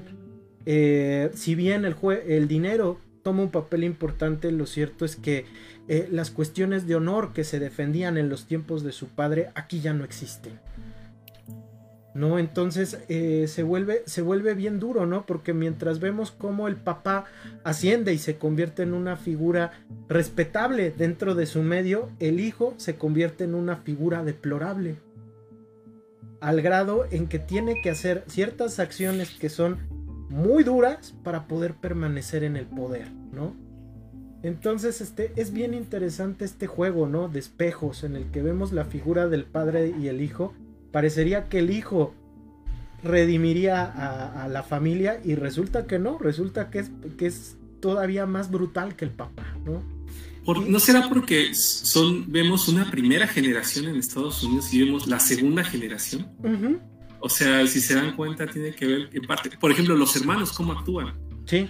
Sí, aunque a mí me parece que tiene que ver con un simbolismo. Esto que acaba de comentar Emma, precisamente, que es algo muy importante de la peli, que es que más que ser una acción generacional me parece que es un simbolismo de esta ruptura del camino precisamente, ¿no? Como si vemos, eh, eh, y que es algo que me gusta de la saga, que, va, que hay una evolución a lo largo de tres películas, ¿no? Entonces, precisamente de cómo, eh, de, cómo su padre, sí obviamente es un criminal, pero mantiene esta cuestión de valores, ¿no? Que plantea Emma, ¿no? Y, este, en esta primera parte, Michael no quiere ser como su padre. Y en, esta, en la primera parte. Y en la segunda parte, este, vemos cómo Michael se aleja de, la figura del padre. Incluso teniendo que regresar al camino marcado por la familia, rompe con esto, ¿no? Hay, hay, un par de decisiones, tanto de familia, de, de su familia nuclear, como de su relación con sus hermanos, va a tomar un par de decisiones que rompen con algo que su padre nunca hubiera hecho, por ejemplo. Y entonces eso, a mí me parece que eso es algo muy simbólico de cómo ya sabemos que vamos, que estamos ante una historia diferente, de que no va a repetir exactamente lo mismo.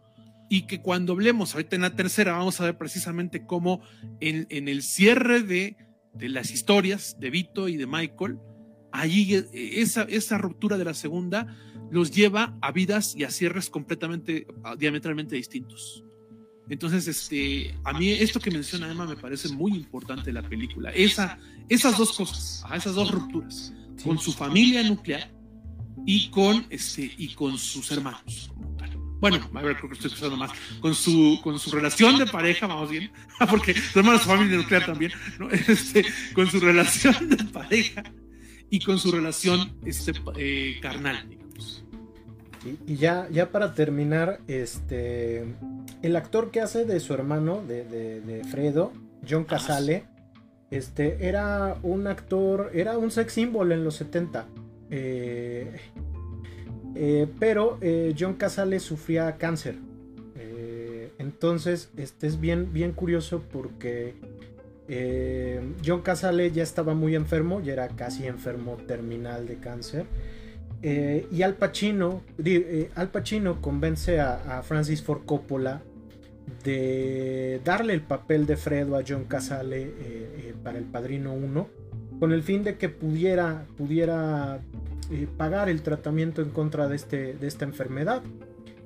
Y es bien interesante porque en la segunda parte eh, el papel de Fredo es sumamente fundamental, ¿no? Es, un papel central dentro de la película, pero también tiene que ver con esta historia de vida, ¿no? De que eh, incluso Mario Puzo arregló parte del personaje con el fin de, darle más protagonismo a Casale y que cobrara más dinero para seguir con su tratamiento contra, contra el cáncer. Casale murió en el 76, eh, no libró la lucha contra, contra el cáncer y creo que es importante platicar de este actor porque sí fue una, es una figura central dentro de esta mitología que crea Francis Ford Coppola. Y, yo no, me voy a adornar diciendo, ah, sí, véanlo en películas, tal, tal. Honestamente, no ubico alguna otra, pero, pero está precisamente por esto que comenta Emma. Bueno, yo no sabía esta anécdota, qué chida está. Este, pero aparte dicen que era un actorazo, ¿no? O sea, que era, que, que todos en, la, en, en, el cast, los protagonistas decían, no, es que Casale es Casale, ¿no? Entonces sí, sí, dicen que era uno de los mejores actores de su época. Si pueden vean Tarde de Perros también con Pachino. Eh, ah, claro, no, sí, sí, entonces sí he visto otra. es, es, probablemente su película más conocida, ¿no? Y de hecho él fue del, el que introdujo... No ubicaba que era Casale. Es Casale, pero ahí tiene el cabello largo, si la memoria no me falla. Eh, y ahí... ¿El, de, su, el de la persona por la cual hace todo este show? Uh Es Casale, fíjate.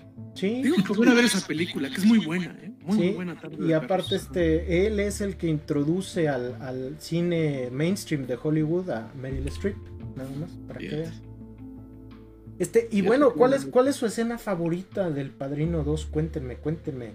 Y que nos cuente también la banda allá en los comentarios. Este, ¿cuál es la escena que más les late del Padrino parte 2? Ay.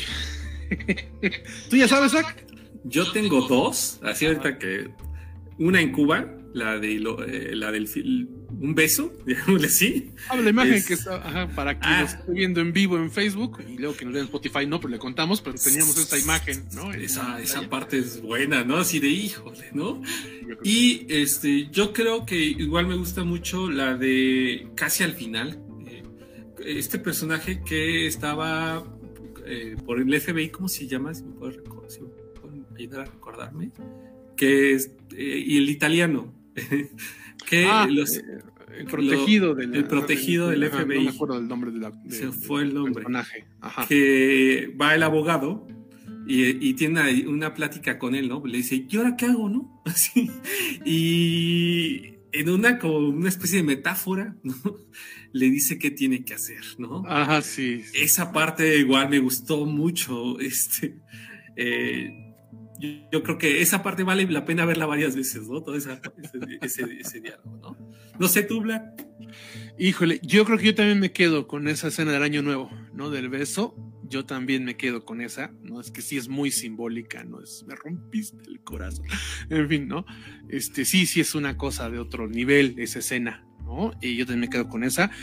Y yo creo que, insisto que a mí todas las, todo, todo lo de Cuba me encanta. Todo lo que, lo que pasa en Cuba me encanta. Yo creo que debe ser también, hablando de John Casale, precisamente, de la parte del bar, del bote. Yo creo que también esa. Yo creo sí, que también esa escena es muy fuerte, muy, muy. Todo, o sea, todo, ¿no? Cuando le, que le. que le cuenta, ¿no? A, a, su sobrino, ¿no? De cómo le hacía para atrapar los peces. Y, y que en esa secuencia en el bote empieza a, a decir un Ave María, ¿no? Entonces esa, esa parte también es muy, muy abrumadora, muy, muy abrumadora, ¿no? Entonces sí, ciertamente yo creo que con esas dos me quedaría, yo creo. ¿Tú, Emma? Fíjate que también la secuencia final de John Casale pescando, porque sí, se, se, va a pescar y reza un Ave María, si, si sí. la memoria no me falla. Sí, sí, sí. Esa, esa secuencia es brutal. Ahorita que la volví a ver, yo estaba como haciendo ejercicio, ¿eh? de plano. Sude y sude de la tensión, porque realmente la escena es muy angustiante, porque sabes que va a pasar algo, pero no esperas que pase. Y cuando pasa, te quedas así de no ma porque si es Sí, un, no. un, un No, no, no. Esa es la reacción. Sí, sí, sí, entonces este sí es muy brutal, sí es muy brutal, sí es les digo, yo traía toda la playera este llena de sudor de tanto eso que estaba. Gran gran gran película. Y pues vámonos, vámonos de una vez con la tercera, vámonos con El Padrino parte 3, que hoy está bautizada como rebautizada como El Padrino Coda la muerte de Michael Corleone, ¿no? Ya este Mario puso y Francis Ford Coppola le pusieron un nuevo título eh, tras el restreno eh, del año 2020. Esta película, nueva cuenta, nos trae a la mancuerna eh, entre Puzo y, y, y Francis Ford Coppola, estrenada en 1990, ¿no? 26 años tuvieron que pasar para que tuviéramos un nuevo padrino, pero es que tanto Puzo como Francis Ford Coppola querían una cerrar la trilogía, pero no querían eh, tener a un Michael Corleone todavía joven, ¿no? Sino más bien a un personaje ya más grande, ya entrado en años, y ver lo que había ocurrido con este personaje tras décadas dirigiendo a la mafia italo-estadounidense. En esta película, pues de nueva cuenta seguimos a Michael Corleone, interpretado por Al Pacino, eh, que eh, en esta ocasión pues vemos que muchas de las personas que, con las que él estaba, de las que él estaba rodeado han fallecido o se han retirado del negocio. Prácticamente Michael se ha quedado solo poco a poco a poco. Y empieza a cuestionarse todo lo, su legado dentro de la Cosa Nostra, pero también su legado eh, dentro de la familia Corleone. Y es así donde él va a tratar a partir de un negocio multimillonario que involucra a una de las instituciones más este, polémicas en la historia de la humanidad. No es spoiler si lo digo, ¿verdad? No, no, no. Eh, a través de un negocio multimillonario con la iglesia, con la iglesia católica, va a tratar de restablecer su nombre, pero al mismo tiempo va a tratar de hacer las paces con los miembros de su familia, en especial con Kay, su ex esposa, con sus hijos Anthony y se me fue el nombre de la... Mari. Así, y Mari, pero también buscando un nuevo, buscando un sucesor dentro de la familia Corleone. Y ahí es donde va a aparecer nada más y nada menos que su sobrino Vincenzo, interpretado nada más y nada menos que por Andy García, ¿no? Que este Qué guapo era Andy García cuando era joven.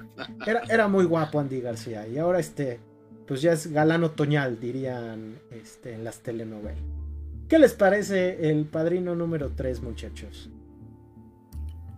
Yo creo que eh, esta película, eh, eh, la tercera parte, hay tres elementos que son como el soporte eh, uno es eh, que es una película muy bíblica, muy religiosa, si se dan cuenta. No, eh, no por el tema que está tratando, sino conforme está narrada, ¿no?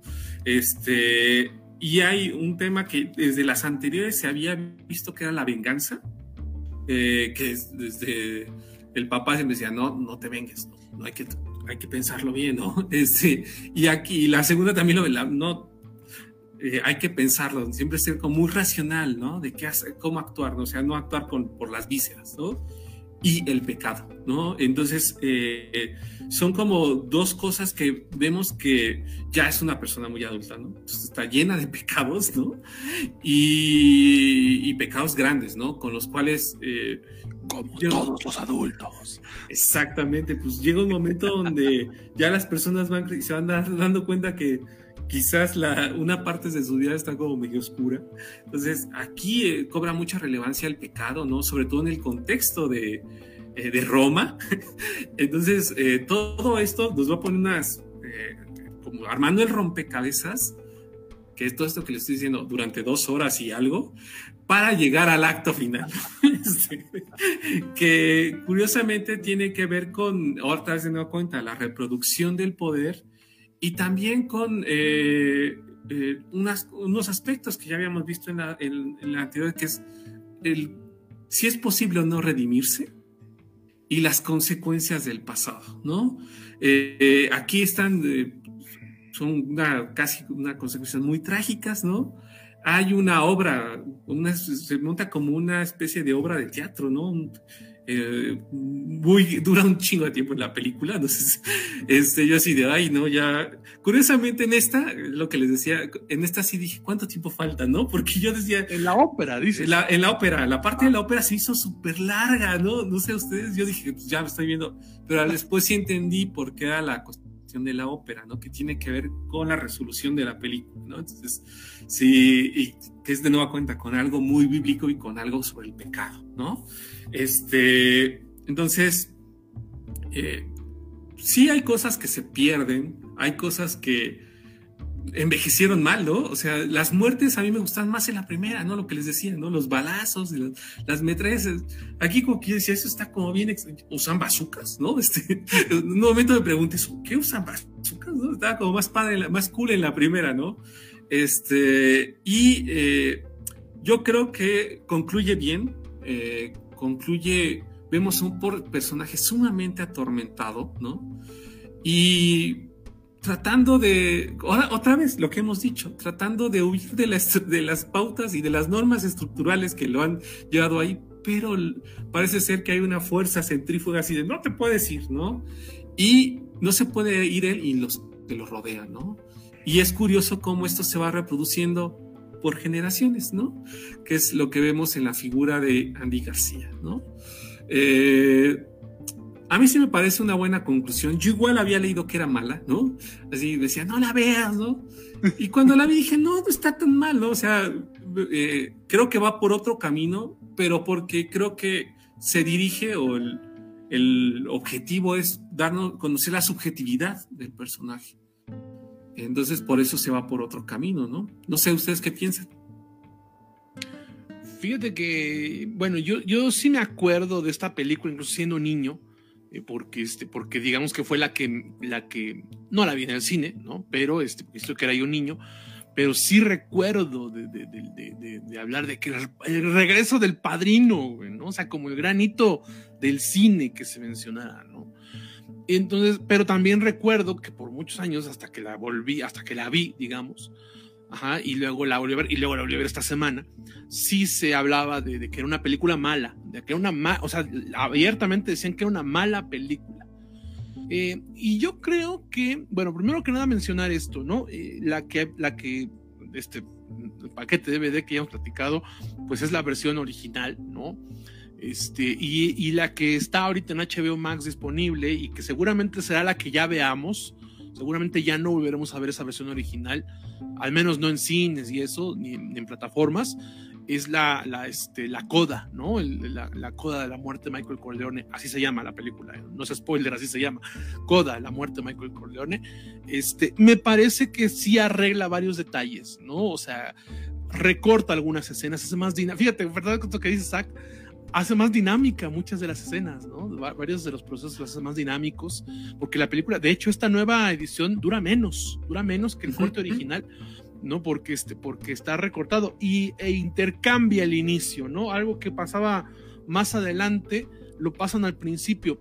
A mí esto fundamentalmente me gusta mucho. Me gusta mucho porque esta película número 3, insisto que se ha hablado muy mal de ella, yo también pienso como Ak, ¿no? De que sí, ciertamente, sí se le ve hacer agua por algunas partes, pero en general me parece un cierre muy bueno, muy, muy bueno, ¿no? Porque este, porque me gusta mucho que con esta nueva edición comienza como en, un, paralelismo con la primera. Ajá. Y cierra en un paralelismo con la historia de su padre. ¿No? Entonces, precisamente que era lo que mencionaba yo ahorita cuando hablábamos de la segunda, de que, cuando, de que en la dos está esta ruptura del camino y que en el cierre de ambos historias, de Vito y de Michael, se ve diametralmente opuesto. Porque Vito está en esta escena que ya mencioné yo con su nieto en el jardín y Michael pues este, vean, la, vean la película al final, ¿no? Básicamente, ¿no? Entonces ahí marca ese paralelismo que a mí me gusta mucho, por eso porque me es, es que estos paralelismos con ambas películas son completamente redondos, ¿no? Pero lo cierto es que sí, por ejemplo, sí veo muchos detalles. Otra cosa es que también mucha gente se ensañó y gachamente, innecesariamente, bueno, exageradamente, no innecesariamente, exageradamente con Sofía Coppola, ¿no? Eh, que obviamente si cuando tú ves la actuación, cuando tú ves a Sofía Coppola en esta parte 3 y dices, híjole, como actriz es una muy buena directora, ¿no? O sea, sí, sí, sí, es cierto. No, no, no, eh, o sea, qué bueno que, heredó este, esta cuestión de su padre porque es una muy buena directora, Sofía Coppola, pero sí, ciertamente como actriz, pues no era como que como que el mayor histrión que íbamos a encontrar, ¿no? Entonces, ciertamente sí hay momentos, incluso dicen que en la edición justamente lo que hacen es eso, recortar muchas cosas que no estaban a lo mejor bien dirigidas, o que en su momento dijo, ay, para que brille mi niña, y resultó que fue todo lo contrario, ¿no? Pero, este, por ejemplo, a mí todavía en este nuevo corte, todavía se me hace, ¿saben a mí qué parte sí me da? Hasta como que digo, chale, ¿qué onda con el guion incluso? Es en esta parte en la que va a ver a, este, a Vincent, que Mario va a ver a Vincent y que le está enseñando a preparar pasta, ¿no? No me acuerdo qué, plato exactamente es, eh, que se enseña a preparar pasta y que supone que tiene que ser un momento de conexión y a mí me da hasta como que poquito cringe, si de por sí en general tiene mucho cringe la historia de cómo se desarrolla, allí sí llega un momento en que me da hasta como que penita ajena la actuación, el guion, todo, o sea, como que digo, esto es lo que deben haber recortado francamente, ¿no? En esta parte, ¿no? Y luego que yo jamás termino de entender bien la motivación del antagonista. Pero aún así, aún así, a pesar de que a diferencia de las otras dos donde queda muy claro el porqué, me gusta también la evolución de las tres películas de que en la primera habla de, un, de, que su antagonista es el crimen organizado, en la segunda es el gobierno y en la tercera es la iglesia. Es decir, estamos hablando de los poderes, de, o sea, de todos los poderes, los fácticos y los racionales, básicamente lo que estamos encontrando en la evolución de las tres películas.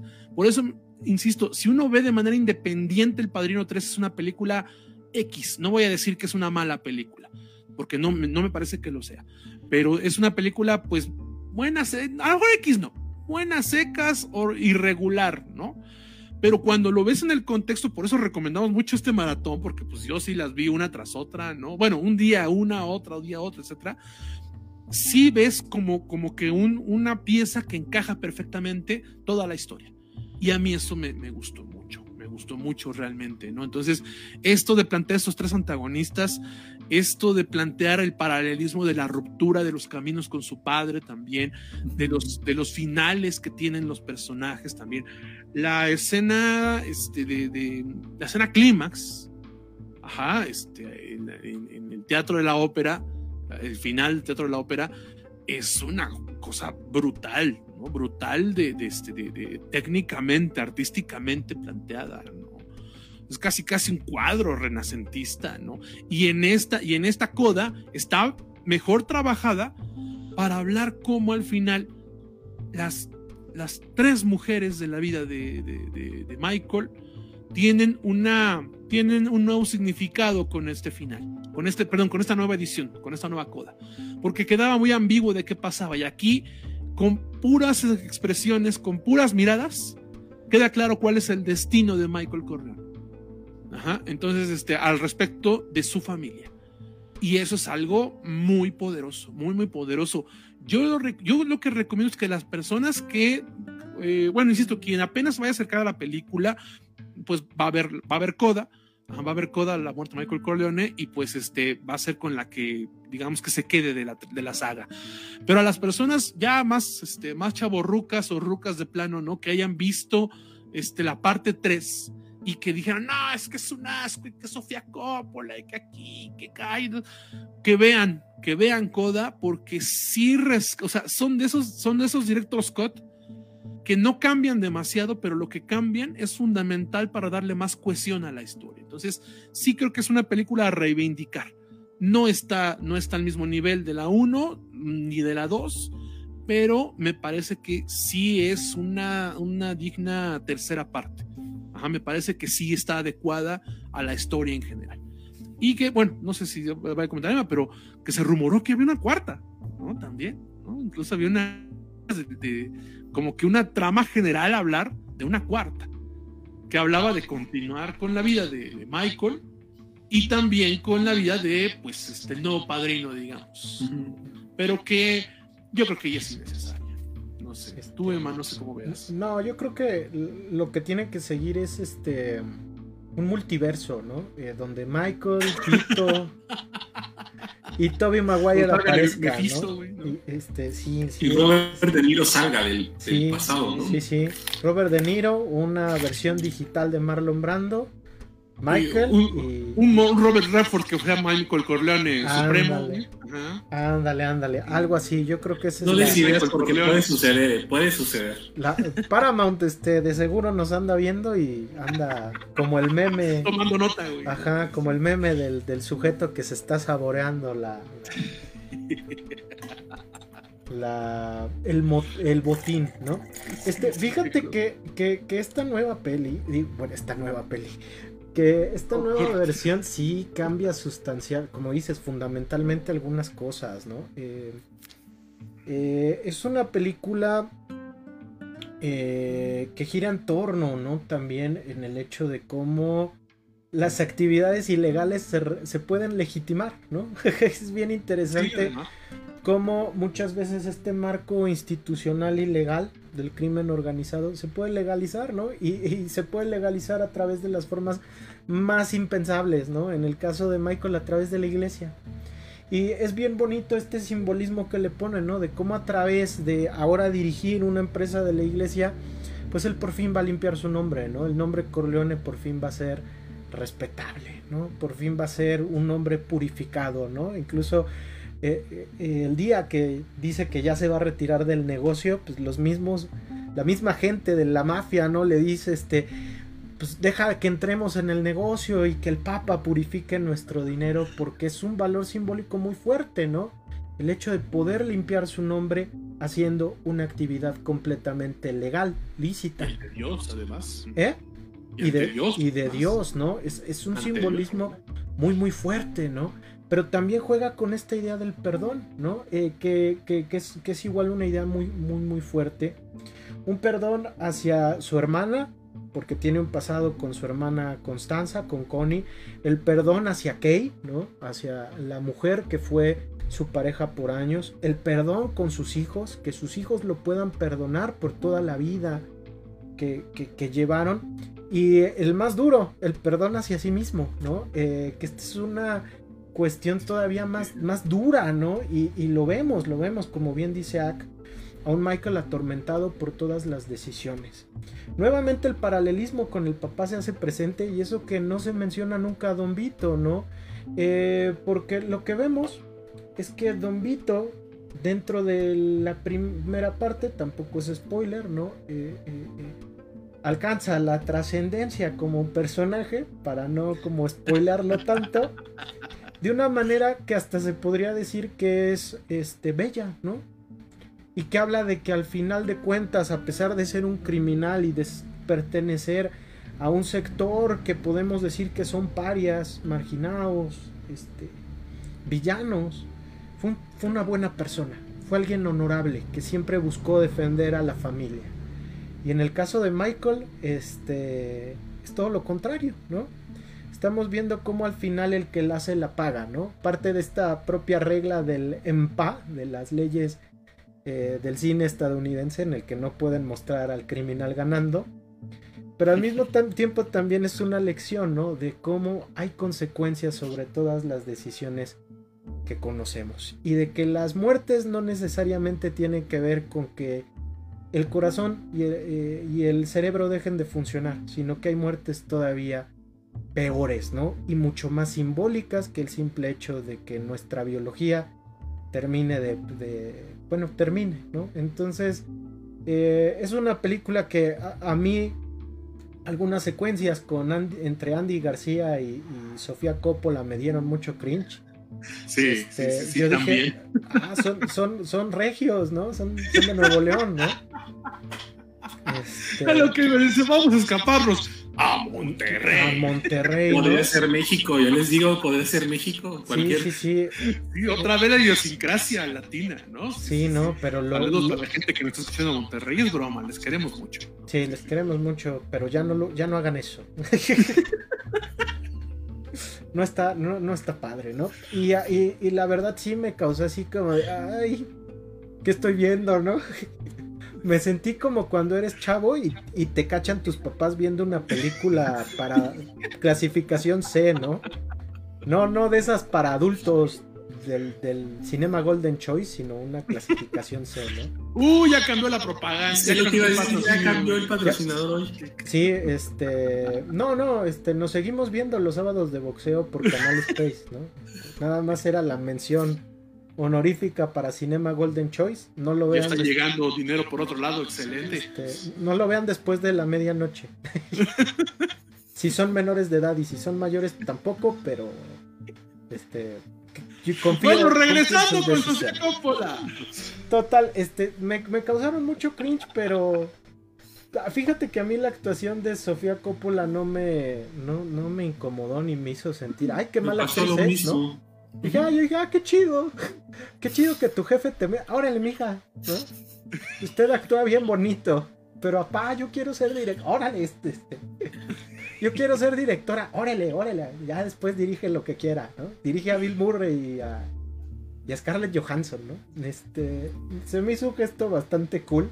Andy García, la mera neta. Eh, eh, no sé qué pasó. Andy García, ves el padrino 3 y dices este, este señorón era la próxima gran cosa de Hollywood. Pintaba, ¿no? Pintaba para ser alguien grande. Sí, sí.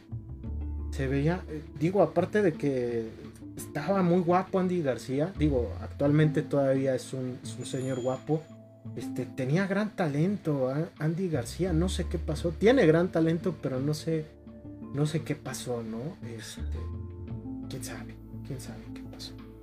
Eh, lo que sí es que es, menor a las otras dos, pero aún así creo que es un cierre digno a una, a una gran trilogía, ¿no? Y que nos habla sobre cómo el peso de nuestras decisiones terminan por causar mella y que muchas veces esas decisiones, em, sus consecuencias, no van a afectarnos a nosotros, sino van a afectar a nuestros seres queridos. ¿no? Entonces, eso es, eso es algo muy importante y creo que con lo, con lo que me queda.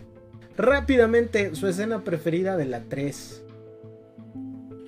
Eh, fíjate que yo aquí sí le veo más, más que a los simbolismos que, me gustaron de las escenas de la 1 y la 2. Aquí sí veo el lado más de industria, ¿no? De, de, cine entretenimiento. Por ejemplo, que es una que incluso yo sí vi siendo niño y, me acuerdo que me impactó mucho. Ahorita que la volví a ver me volvió a gustar mucho la escena del helicóptero, por ejemplo. ¿No? Este, sí, no sé, ya lo ubicaron, ¿no? La escena del helicóptero. Esa escena me gusta mucho. Este, y me gusta el cierre. El cierre me gusta mucho porque este, me gusta eh, ese, esa toma que hace técnicamente de, de, cuando va a ver al arzobispo, cuando van a ver al arzobispo hacia el final ya, ¿no? De las escaleras y todo eso, ¿no? Todas las, escaleras, ¿no? Me parece una cuestión técnicamente y artísticamente también muy hermosa. Y, pero yo creo que me quedo con la otra vez con las escaleras del teatro de la ópera eso ya la parte final, la que incluso está sin audio, e, esa parte es, muy fuerte, muy, muy fuerte. Me encanta esa parte, ¿no? O sea, e insisto que además esta coda con estas nuevas reinterpretaciones sin diálogos, que otra vez aquí hablamos del histrionismo, ¿no? De tanto de este... Eh, de, su de Kay como de su hermana que es Apple, no, este Connie, como de Kay como de Connie, esas expresiones que demuestran todo el giro del futuro de Michael Corleone. Y, eso me encantó. Eso me encantó. Y eso es lo que. Y eso no tenía la película, eh, la original, la 3, ¿no? Entonces, toda esa secuencia es una cosa artísticamente y técnicamente muy bien filmada, ¿no? Entonces, a lo mejor no son tan profundas como la 1 2, pero están increíbles en esa parte. Por eso yo insisto, ¿no? Si ustedes son de los que creen que es una mala película, vuélvanla a ver, vuélvanla a ver porque de verdad eh, sí, sí me parece que abajo, pero sí, es, sí está bien que sea parte del mismo paquete. A mí, eh, quería comentar que una de las cosas que igual me llamó la atención es que esta rosa, la tres rosa como con cosas de comedia, ¿no? Este, hay unos, hay unos hermanos, este, que son los guaruras, ¿no? Ah. Que están súper... Parecen a Eduardo Yáñez, ¿no? Yo creo que igual eran algunos sobrinos, nietos de Coppola y por eso los metieron. Insisto que además es el nepotismo puro el Francisco Coppola, ¿no? Sí, sí, sí, que dices, estos güeyes se lo, se lo toman muy en serio, así de, soy el guarura, ¿no? Este, y hace hasta su cara, ¿no? Entonces yo ahí sí me reí, ¿no? Y era como una parte que es la parte de la ópera, ¿no? Pero igual yo coincido con Vladimir y yo creo que igual con, con Emanuel en la parte de las escaleras, ¿no? Sobre todo porque si, si, le da un vistazo a la ópera y lo que sucede, se van a dar cuenta que tiene cierta, ciertos parecidos a cómo culmina, ¿no? Entonces dices, ah, ya entendí por qué la parte de la ópera, ¿no? Este, ah, por fin, este, porque no entendía qué estaba, qué estaba viendo. Entonces, esa parte de la escala sí. Eh, y em, yo creo que, pues, esta última parte donde sale nuestro personaje y pues, tú dices, ah, no manches, ¿valió la pena? ¿No? Yo creo que es una de las cosas con las que nos quedamos. ¿Valió la pena todo lo que hizo? ¿O son las cosas que pasan en la vida? ¿No? No sé tú, Emma. Fíjate que a mí la escena que más me gusta este, es una donde Anthony le canta a Michael, ¿no? El hijo le canta al padre. Ah, Esa escena es bellísima porque le canta un una tarantela este, siciliana, que de hecho es el tema del padrino, pero con letras. y prácticamente habla, ¿no? De, de, todo lo que gozamos de la vida pero es bien bonito porque nos habla de lo bella que es la vida, pero cómo no la disfrutamos, ¿no? En ocasiones. Y es bien, bien interesante porque nos habla de lo muerto que está Michael por dentro, ¿no? Entonces este es un momento muy poderoso, muy bello y, y, muy trágico, ¿no? Porque nos habla de un personaje que está por alcanzar el éxito, ¿no? Y la, digámoslo de esta manera, la redención, pero al mismo tiempo se cuestiona sobre quién es, ¿no? Y de alguna u otra manera nos muestra que esto de que es la muerte de Michael Corleone, pues sí es cierto. No es como Nelson que diría, hay dos mentiras, grandes mentiras en ese película. es... Qué prosaico eres, porque debo decir que no, ¿eh? me sumo, sí cierto. Yo me acordé que a mí esa escena me conmovió mucho. Ya me acordé, o sea, se me había ido, ido ahorita, pero no, ¿eh? de verdad. O sea, y, y dura, no dura ni un minuto, ¿no? Y aún así, sí es, sí se te hace chiquito el corazón. ¿no? Sí, sí, es cierto, esa escena es muy bonita, muy, muy bonita. Ahí está, ahí está. Lo logramos, este.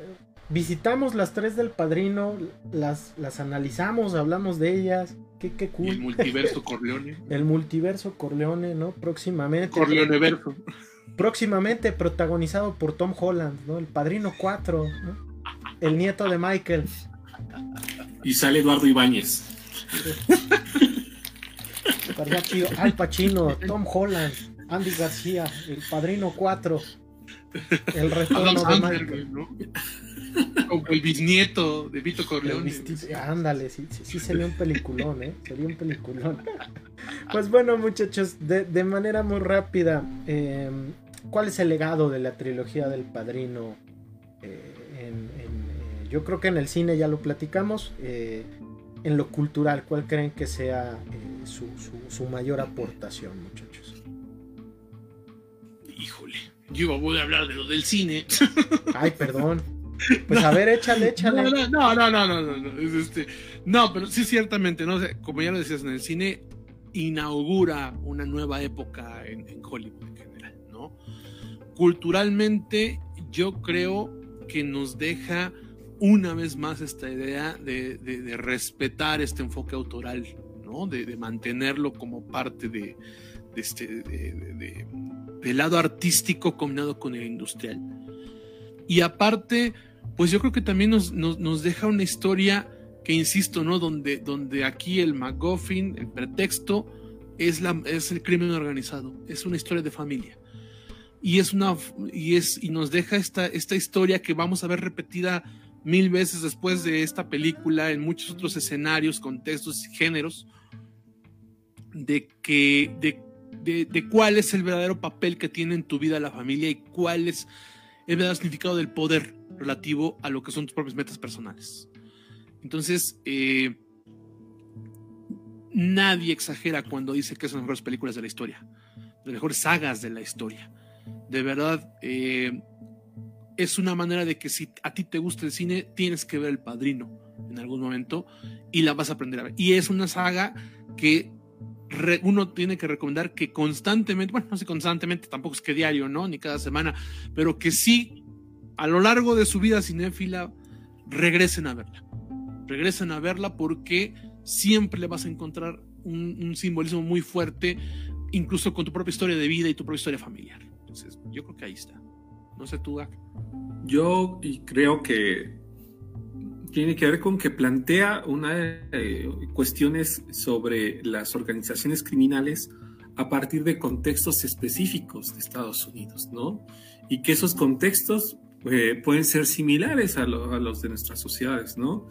Si se dan cuenta, eh, vemos cómo eran las organizaciones criminales cuando se empezó a constituir Estados Unidos como sociedad, vemos cómo eran las organizaciones criminales cuando llegan los narcóticos, ¿no? Vemos cómo eran las organizaciones criminales cuando se tratan de expandir a otras áreas o tratar de ser legales, ¿no? Eh, esta última parte, en, en la 3, vemos eh, cómo las organizaciones criminales ya se empiezan a, a, a, generar a escala global, ¿no? Si se acuerdan a una parte del discurso que dice hay que compartir nuestros métodos, ¿no? Entonces, eh, entendemos ahora, por ejemplo, la red del narcotráfico, cómo de pronto tiene su dinero en Suiza, ¿no? Y entonces, no manches, ¿cómo le hace, no? Entonces, este, tiene que ver con, con que, si se dan cuenta, es una forma de entender eh, estos grupos delictivos, pero también que no surgen de la nada, que es como yo creo que es una de las cosas que nos da el padrino, tienen que ver con el contexto y tienen que ver con las normas culturales, por ejemplo, de las familias, que es algo que es muy particular de los italianos, pero que también pueden ser muy, se pueden reproducir en México con los narcotraficantes, ¿no? Y que vemos que continuamente eh, los apellidos, es una, se tienden a reproducir en ciertas circunstancias, ¿no? Eh, me daba mucho la atención en la 3, ¿no? Como el hijo ya no quiere ser, pertenecer a ese grupo y se vuelve cantante, ¿no? y dije, pues aquí también ha pasado, ¿no? Así de pronto, pues ya no quiero, quiero hacer como algo bien diferente, ¿no? entonces, eh, incursionan en otros ámbitos, ¿no? Entonces yo creo que como elemento este, cultural, yo creo que para eso nos podría servir. Em, sí, concuerdo con ambos, ¿no? Nos muestra cómo el, por un lado nos muestra cómo el crimen organizado se ha conformado en el siglo XX, ¿no? Y cómo eh, no podemos comprender el, el, siglo XX sin comprender la historia del crimen organizado. Parece algo paradójico, ¿no? Eh, pero al final del día ahí está. Es un fenómeno que está ahí y que no ha desaparecido y que no va a desaparecer. Eh, es interesante ver cómo, cómo se va expandiendo, ¿no? Cómo, cómo se va expandiendo este, este crimen organizado al grado en el que, en el que hoy pues este, funda empresas, ¿no? Y, empresas completamente legales, ¿no? Cuando fue la guerra, la guerra del opio, si, si, la memoria no me falla, los, los piratas ingleses fundaron un banco, ¿no? Que hoy en día continúa, ¿no? Entonces, nada más para que vean, ¿no? Cómo ciertas conductas del crimen organizado continúan hasta, hasta nuestros días, ¿no? Eh, y por el otro lado, pues como bien mencionas, ¿no? Es una película sobre la familia y es una película que nos habla sobre cómo el peso de las decisiones de la matriarca, del patriarca, eh, el abuelo, el bisabuelo, este, se sienten hasta en los bisnietos, ¿no? Y cómo los, las decisiones de los bisnietos van a provocar consecuencias en los que siguen, ¿no? Al grado en que eh, pueda provocar que tengas un buen nombre, ¿no? Y seas una familia de abolengo, por así decirlo, hasta el hecho de ser un marginado o un paria, Entonces, nos habla de lo compleja que es la familia, pero también nos habla de ese amor a veces incondicional y a veces inexplicable que los propios miembros de la familia se, se, prodigan, ¿no? El hecho de, ver personalidades tan distintas y que a veces puedan eh, no concordar en algo, pero cuando se trata de la familia, ¡pum! Ahí están, ¿no? Y se vuelve un fenómeno igual sumamente complejo. Pues bueno, esto ha sido, esto ha sido pues nuestro episodio octavo de ñoñoteca. Este, gracias por por no rechazar esta oferta. este, pues rápidamente, pues eh, decirle a la banda que, nos siga acá en Facebook, eh, en nuestra página de ñoñoteca podcast. Que nos sigan Anchor, donde eh, van a encontrar nuestra versión en podcast del programa, igualmente en Spotify también como ñoñoteca podcast, ahí van a encontrar nuestro episodio 7, el episodio perdido. Y también pues en el fin de semana va a aparecer esta, este episodio sobre el padrino. Muchachos, ¿en dónde me los encuentran? A mí me encuentran en Twitter como Ahmed con doble D. Hay tuiteos sobre triunfos del Barcelona, por fin. Mm. Este, del Pachuca, ya siendo líder general también y sobre noticias ahorita al momento, ¿no? Lo que está sucediendo en Europa del Este, ¿no? Entonces, este, y ahí van, yo creo que va a ser los temas de esta semana, ¿no? Yo creo que la que sigue va a ser eh, un tema, valdría la pena hacer un, programa de cine soviético, cine ruso, ¿no? Eh, ajá, o de cine bélico también, ¿no? Podría ser. Sí, sí, sí, sí exactamente el cine ruso que nos ha llegado es muy, muy arty, muy, muy arty, ¿no? Realmente el cine ruso que nos llega. Casi nos llegan productos comerciales y los que nos han llegado no son muy buenos, que digamos, ¿no? Sí, sí, sí. sí. Sí, sí, pero bueno. Este, ahí me encuentran en Twitter como El Equilibrista, en Facebook como Vlad Mesa Corsa y de vez en cuando escribo sobre cine, opinión pública y cultura de masas en desdeabajo.mx. También ahí pueden seguir cuestiones al respecto pues, de este conflicto que está pasando, ¿no? Pero bueno, y estamos intentando, si me permiten el pequeño paréntesis, estamos intentando dar eh, un discurso no nada más desde la, desde la media, desde la más media occidental, sino también desde este, tomar algunas noticias que se generan dentro de Europa del Este y en Ucrania exactamente. Que esto que tocas ya nada más para terminar es bien importante porque este, regularmente estamos acostumbrados o estamos viendo medios occidentales que, si me preguntan, mi opinión, dramatizan muchas cosas. Sí, hay mucha, perdón también, y disculpen que nos salgamos del tema del cine, pero pues hay cosas que nos rebasan a todos y todas. Este, hay muchísimos, en este momento hay muchísimas fake news. Tengan cuidado con lo que comparten. este, ahorita todavía no hay masacres horribles, o sea, sí ya hay muertes militares, ajá, pero ahorita, o sea, no, no es una zona devastada todavía, eh, esperemos que no lo sea en ningún momento. Entonces tengan mucho cuidado. Ahorita, por ejemplo, son tendencias en Twitter que de un avión ruso que cayó en, este, en la plena ciudad y es falsa la noticia.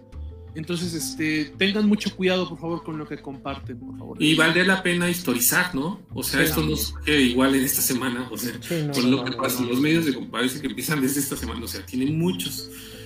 Sí, tiene muchos años. Tiene muchos la Segunda Guerra, este, en la final de los 90, en 2014 y de ahí además nos podemos ir muchas hasta milenariamente. ¿no? Entonces, nos podemos ir desde 1991, ¿no? Desde la independencia de Ucrania y ahí ya desde ahí podemos ver la bronca, ¿no? Sí, no, no, 2014 con Crimea, en fin, hay muchas cosas, muchas cosas, por favor, tengan mucho cuidado, no, no estén, es una guerra, en una guerra hay intereses políticos, no estemos, no estemos tomando partidos a la ligera, por amor de Dios. Sí, sí.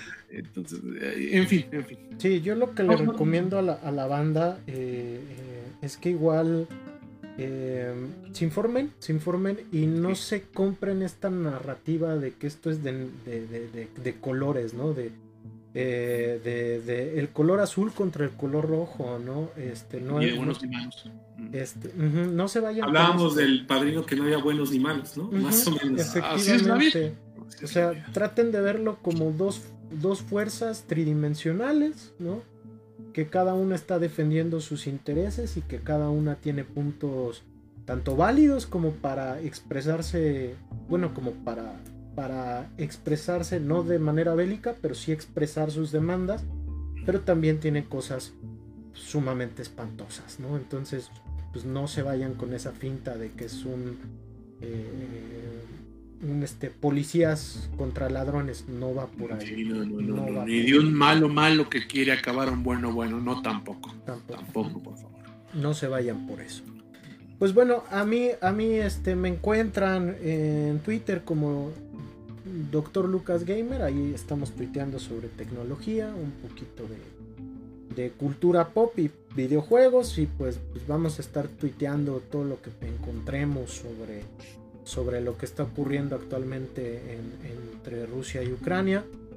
Este, estoy igual en, en TikTok, Doctor Lucas Gamer, también es el mismo el mismo usuario entonces yo creo que vamos a dedicar también unos cuantos videos para hablar de esto y que tratar de, ayudar o contribuir a la generación de sentido crítico, ¿no? Pero también pues hablamos de cultura, Entonces, pues ahí está, ahí está, muchachos. Pues esto ha sido ñoñoteca, episodio 8, temporada 1.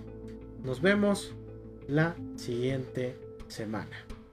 Cuídense mucho y vean el padrino.